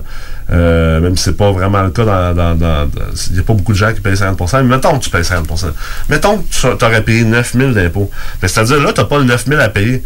Mais si ce 9 000-là, tu le réinvestis dans un autre immeuble ou dans d'autres investissements, puis tu le réinvestis, puis, le profit du 9 000, tu le réinvestis, puis tu fais ça pour générer du rendement composé sur le 9 000 pendant 20 ans. Ben écoute, là, t'es mort de rire. Alors, c'est vraiment ça le levier. C'est d'être capable de tirer sur ces leviers-là, de tirer sur ces, ces, espèces de moteurs économiques-là qui nous permettent de s'enrichir plus rapidement. Euh, donc, on comprend qu'on veut être endetté. Je veux devoir beaucoup, beaucoup, beaucoup d'amortissement de, à l'impôt. En fait, je veux en devoir le plus possible. Parce que ça veut dire que j'ai de l'argent, j'ai un prêt gratuit qui apparaît pas sur mon dossier de crédit, qui n'affecte pas mes ratios d'endettement, puis que j'ai juste besoin de payer si le jour où je vais vendre. Ou si je vends pas, ben ce sera ma succession qui paiera. Puis j'aurais mis en place une, une, assurance vie, puis euh, une situation qui fera en sorte qu'il n'y aura pas de problème à repayer cette dette-là. Si on veut avoir plus d'informations euh, au niveau du levier ou des programmes qui sont offerts à l'AMREX, comment on peut faire pour euh, te rejoindre? Écoute, site internet d'AMREX, www.m comme maman, rex.co, très important. On a euh, un paquet d'événements qu'on organise à chaque année pour venir vraiment plus... Euh, dont... Euh, ouais, dont le, au mois de novembre cette année, on a les forums des investisseurs. Allez sur le site, on organise plusieurs événements pour aider les gens à venir s'informer, à rencontrer des experts. Il n'y a pas de pression de vente. On n'est pas là pour vendre du rêve. On n'est pas là pour pressé à acheter quoi que ce soit. On est vraiment là pour investir dans la communauté des investisseurs. Puis si vous voulez aller plus loin, mais bien sûr, il y a des, formations au collège d'Amrex, des formations vraiment de haute gamme, de qualité universitaire, mais accessibles à monsieur et madame tout le monde et euh, selon un horaire hyper flexible. Aussi à l'immobilier. Spécifique à l'investissement immobilier multilogement. Merci beaucoup, Nicolas, pour ton information. On se revoit dans une prochaine chronique. Super, merci les gars. Bye bye. CJMD 96.9 Lévis. Lorsque l'hiver se pointe le nez, on devient tous plus attachés au confort de notre chez-soi. Pour profiter pleinement de votre espace pendant cette froide saison, faites confiance à Drolet Garneau Construction pour vos projets de rénovation intérieure. Avec son équipe de passionnés, Drolet Garneau Construction sera vous accompagner en toute transparence pour vous aider à traverser les longs mois hivernaux. Contactez-nous au 581-745-2223 ou sur dg-construction.ca et passez un bel hiver. Bar spectacle Quartier de Lune, c'est la place à Québec pour du fun assuré. Karaoke les mercredis et dimanches. Les jeudis Ladies Night avec promo folle toute la soirée. Les week-ends, nos DJ enflamment la piste de danse et on vous présente les meilleurs spectacles au deuxième étage. Pour vous partir de tout genre, le Quartier de Lune est un incontournable au 1096 3e avenue Limoilou au 88 523 4011. Suivez-nous sur Facebook pour les détails, promos et concours. Pour écouter un bon film, rien n'équivaut au cinéma Lido et des chutes. Propriété de Sylvain Gilbert, un gars de la région qui redonne énormément à sa communauté. On ne recule devant rien pour vous donner la meilleure expérience possible. Pourquoi aller se corder comme des sardines ailleurs? Il y a des gens de Québec qui traversent juste pour ça. Le cinéma Lido et des chutes, c'est là qu'on se fait notre cinéma, pas ailleurs. Visitez le ciné-détente pour les horaires, les spéciaux, les offres corporatives et bien plus. Cinéma Lido et des chutes, le cinéma à son meilleur. Notre VUS offre une traction intégrale de série, une manœuvrabilité et un contrôle à la fine pointe, qui serviront à rien pantoute si vous ralentissez pas puis que vous gardez pas vos distances? C'est l'hiver. Adaptez votre conduite. Un message de la Société de l'assurance automobile du Québec. Bar spectacle Quartier de Lune, c'est la place à Québec pour du fun assuré. Karaoke les mercredis et dimanches. Les jeudis Ladies Night avec promo folle toute la soirée. Les week-ends, nos DJ enflamment la piste de danse et on vous présente les meilleurs spectacles au deuxième étage. Pour vous partir de tout genre, le Quartier de Lune est un incontournable au 1096 3e avenue Limoilou au 88 523 4011. Suivez-nous sur Facebook pour les détails, promos et concours. Les productions Sébastien Girard présentent la deuxième édition du Québec Rock Contest présenté au Bûcher Bar et Spectacle dans le marché Jean Talon à Charlebourg.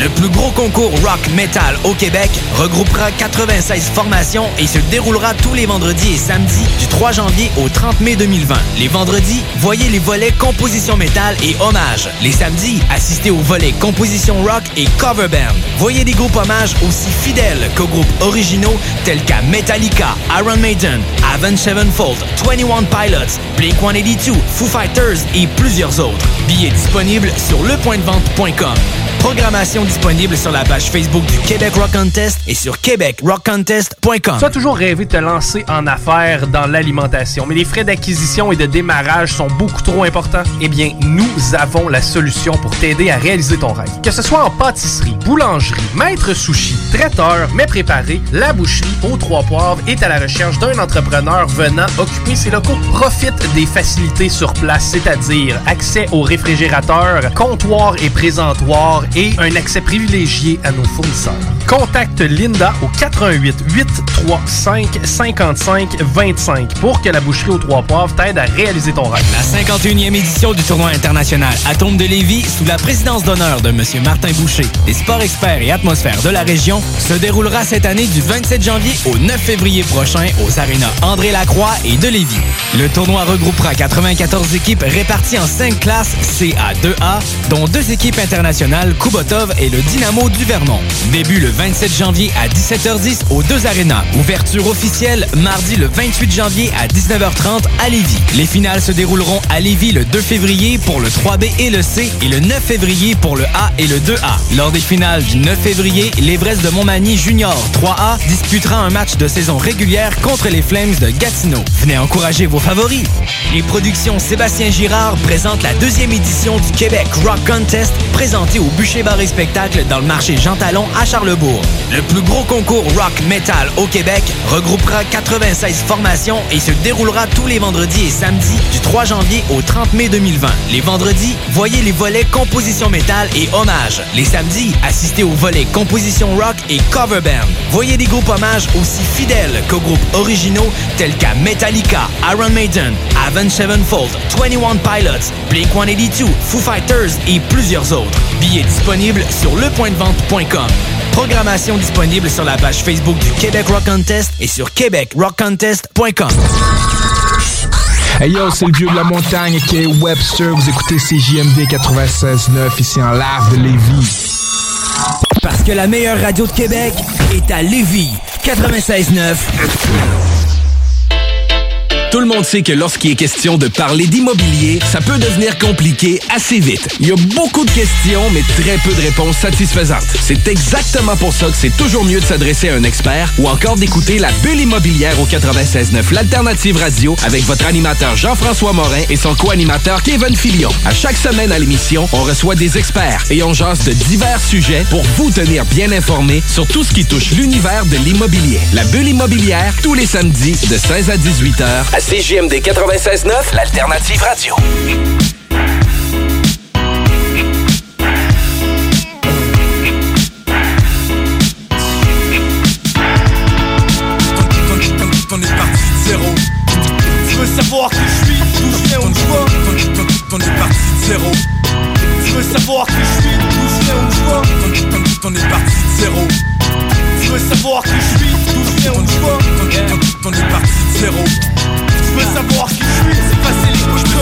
j'étais jeune, à mon premier jour d'école. Je rêvais déjà de gloire, je voulais déjà être le plus fort. Avec mon frère, on faisait la loi d'un cours d'école. On avait peur de personne, même si on avait des plus tough. Imagine à cet âge-là, je commençais à draguer. Les petites qui me faisaient de l'effet, mais je les faisais marcher.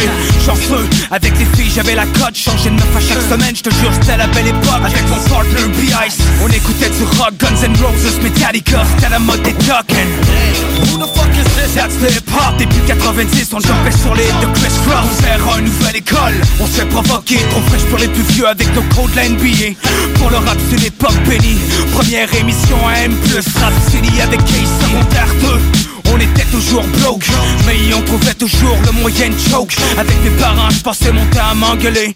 Quand je rentrais chez nous, le trois quarts du temps j'étais gelé. Secondaire 3, je me souviens des premiers open house Les premiers tracks anti apparaissent dans les rues du South. La guerre est prise avec les punks, ils perdent la face au domaine de Zéro À l'été 94, secondaire 4 On compose nos premiers rap. 96, le monde pleure la mort de Tupac. L'été, les premières émeutes de la Saint-Jean Je peux te le raconter de A à Z, j'étais en pleine dent Secondaire 5, on fait nos premiers shows. À l'Est, les clics se rencontrent, on partait c'est les plus gros. De l'auction, we always love Big Papa. Pendant que la côte est, c'est la côte ouest, se demande pourquoi. Au cégep, le rap, ça devient sérieux. On enregistre nos premiers tracks, on commence à faire des envieux. Les architectes du son font leur apparition. Pour nos premières chansons, c'est parti pour de bon. On est parti zéro avec rien, les potes qui sont la reste le talent La musique comme backup. Plus fort, ce qu'a fait en sorte qu'on a pu traverser toutes les routes fucked up. On a rester sous les cours des événements Destinés à accomplir quelque chose de plus grand. Tant qu'il n'y arrive jamais rien concret Avec du recul, j'appelle ça le destin. T'en es parti de zéro. Tu veux savoir qui je suis, d'où je viens, où je vois T'en es parti de zéro. C'est parti pour de bons 96 vais drop nos premiers classiques. Pendant ce temps dans le rap français roule à plein régime. Dans les radios les premiers hits La constellation Rainman et Domatic À l'époque on était certain que c'était le début d'une longue liste. On a vite compris que c'était pas d'un plein des maisons de disques. Mais pour nous ça changeait rien. Tout ce qu'on voulait c'était faire de la musique. On se foutait des contraintes. On passait nos vendredis sur Grande Allée. La terrasse du Bois on était toujours peine à craquer. Ça se battait dans les règles de leur mano à mano Ça se saoulait quand 3 heures sonnaient on était cold. One for the music, two for the show. Tout ce qu'on faisait c'était dans le but de devenir pro Mais tout ce qu'on savait c'est qu'il fallait qu'on mise gros Man. Tout ce qu'on a fait c'est rester prêt au micro yeah. On avait de l'ambition, Cassie Cognac le savait Explicit production, focus on Rap Influencé par Dre, Snoop Dogg, Shuriken et compagnie 2001, notre rêve prend forme. Tactico est prêt, on présente notre premier album. Un mois après on chante Rest in Peace Mike. Un an plus tard on chante la même chose pour Prague 2002, on prend le Québec d'assaut. Partout c'est soldats, on fout le feu dans chaque ville à chaque show 2003, les maisons de disques ferment leurs coffres Les ventes drop, mais ça continue de le stock. 2004, temps mort en période d'écriture. On peut revenir en force, donner aux accros leur piqûre 2005, c'est comment l'histoire recommencer Tactica, pour toujours l'équipe est soudée. On est zéro avec rien Les potes qui sont reste le talent La musique comme backup Plus fort, c'est ce qui a fait en sorte qu'on a pu traverser toutes les routes fucked up On a progressé sur les cours des événements. Destinés à accomplir quelque chose de plus grand. L'envie y arrive jamais rien pour rien Avec du recul, chacun seul destin On est parti de zéro avec rien. Les potes qui sont la reste le talent. La musique comme backup Plus fort, c'est ce qui a fait en sorte qu'on a pu traverser toutes les routes fucked up On a progressé sur les cours des événements. Destinés à accomplir quelque chose de plus grand. L'envie y arrive jamais rien pour rien Avec recul, chacun seul destin. On est parti de zéro. On est parti de zéro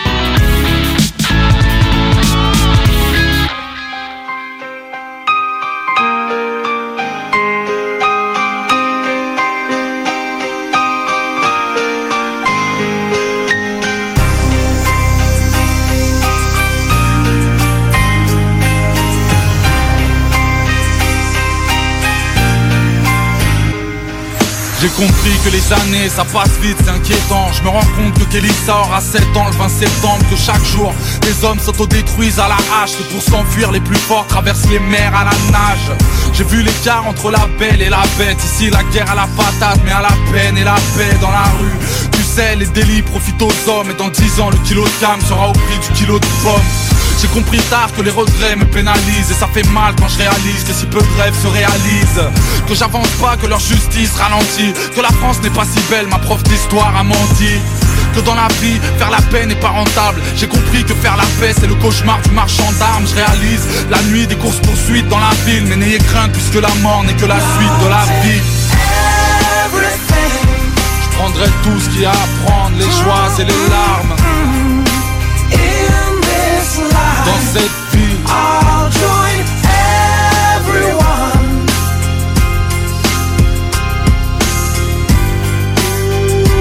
When I die,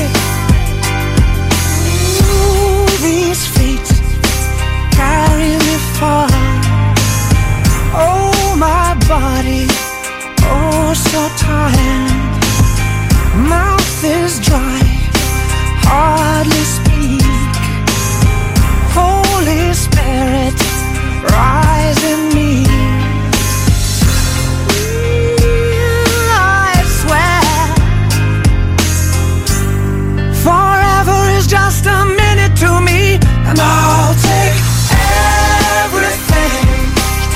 Tout ce qu'il y a à prendre, les joies et les larmes.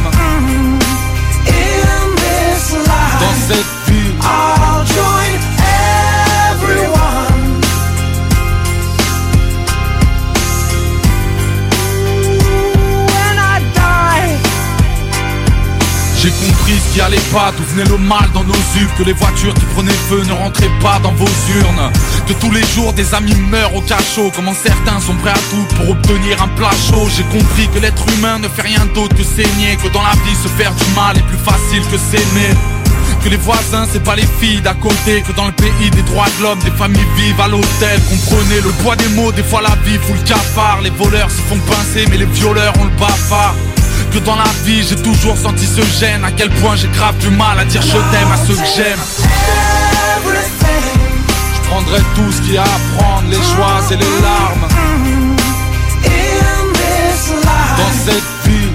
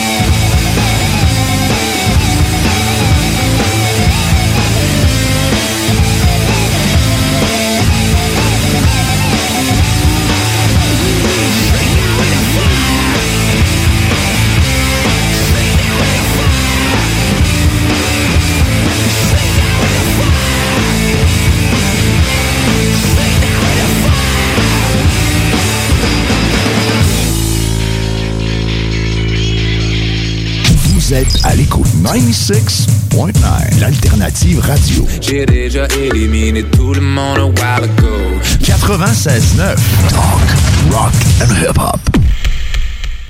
96.9, la radio de Lévis. Quand l'hiver arrive, on devient tous plus sensibles au charme de l'intérieur de nos maisons. Pour maximiser vos instants de bonheur dans votre logis durant cette rude période, faites confiance à Drolet Garneau Construction pour vos projets de rénovation intérieure. Avec son équipe de passionnés, Drolet Garneau Construction sera vous accompagner en toute transparence pour vous aider à traverser les longs mois d'hivernaux. Contactez-nous au 581-745-2223 ou sur dg-construction.ca et passez un bel hiver. Vous pensez investir ou vendre en Floride depuis longtemps? Eh bien, n'attendez plus. Contactez dès maintenant Geneviève Bouchard, agente immobilière depuis 13 ans dans l'Est de la Floride. Constamment à l'affût des bonnes affaires, elle est la meilleure négociatrice que vous pourrez trouver. Vous pensez investir en Floride? Vous pensez Geneviève Bouchard? Comblez votre désir d'acquérir une propriété en Floride avec un service clé en main pour que votre investissement fructifie pendant que vous êtes ici. Investisseur, elle s'occupe de louer pour vous. De plus, elle dispose d'un service de rénovation pour l'immobilier en Floride. Vendre ou acheter, genevièvebouchard.com. genevièvebouchard.com.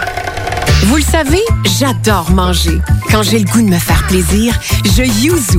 Pour le lunch, quand je sors avec les filles et même le week-end. Du yuzu, c'est du yuzu et c'est toujours bon.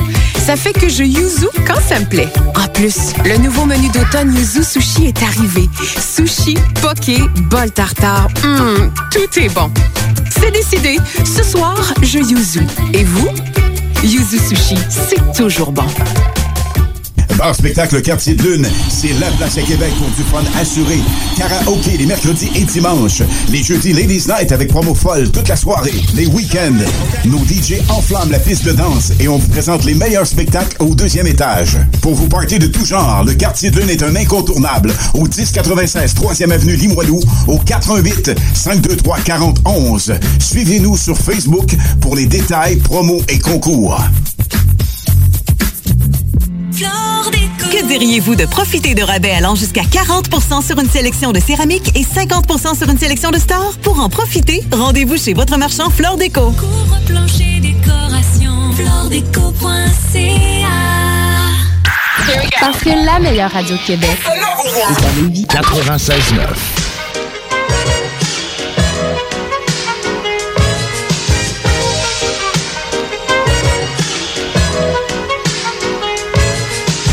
it, what? Lucini pouring from the sky, let's get rich, what? The Jiki Vance and Sugar Dance can't quit, what? Now pop the cork and the Vega and get lit, what? What?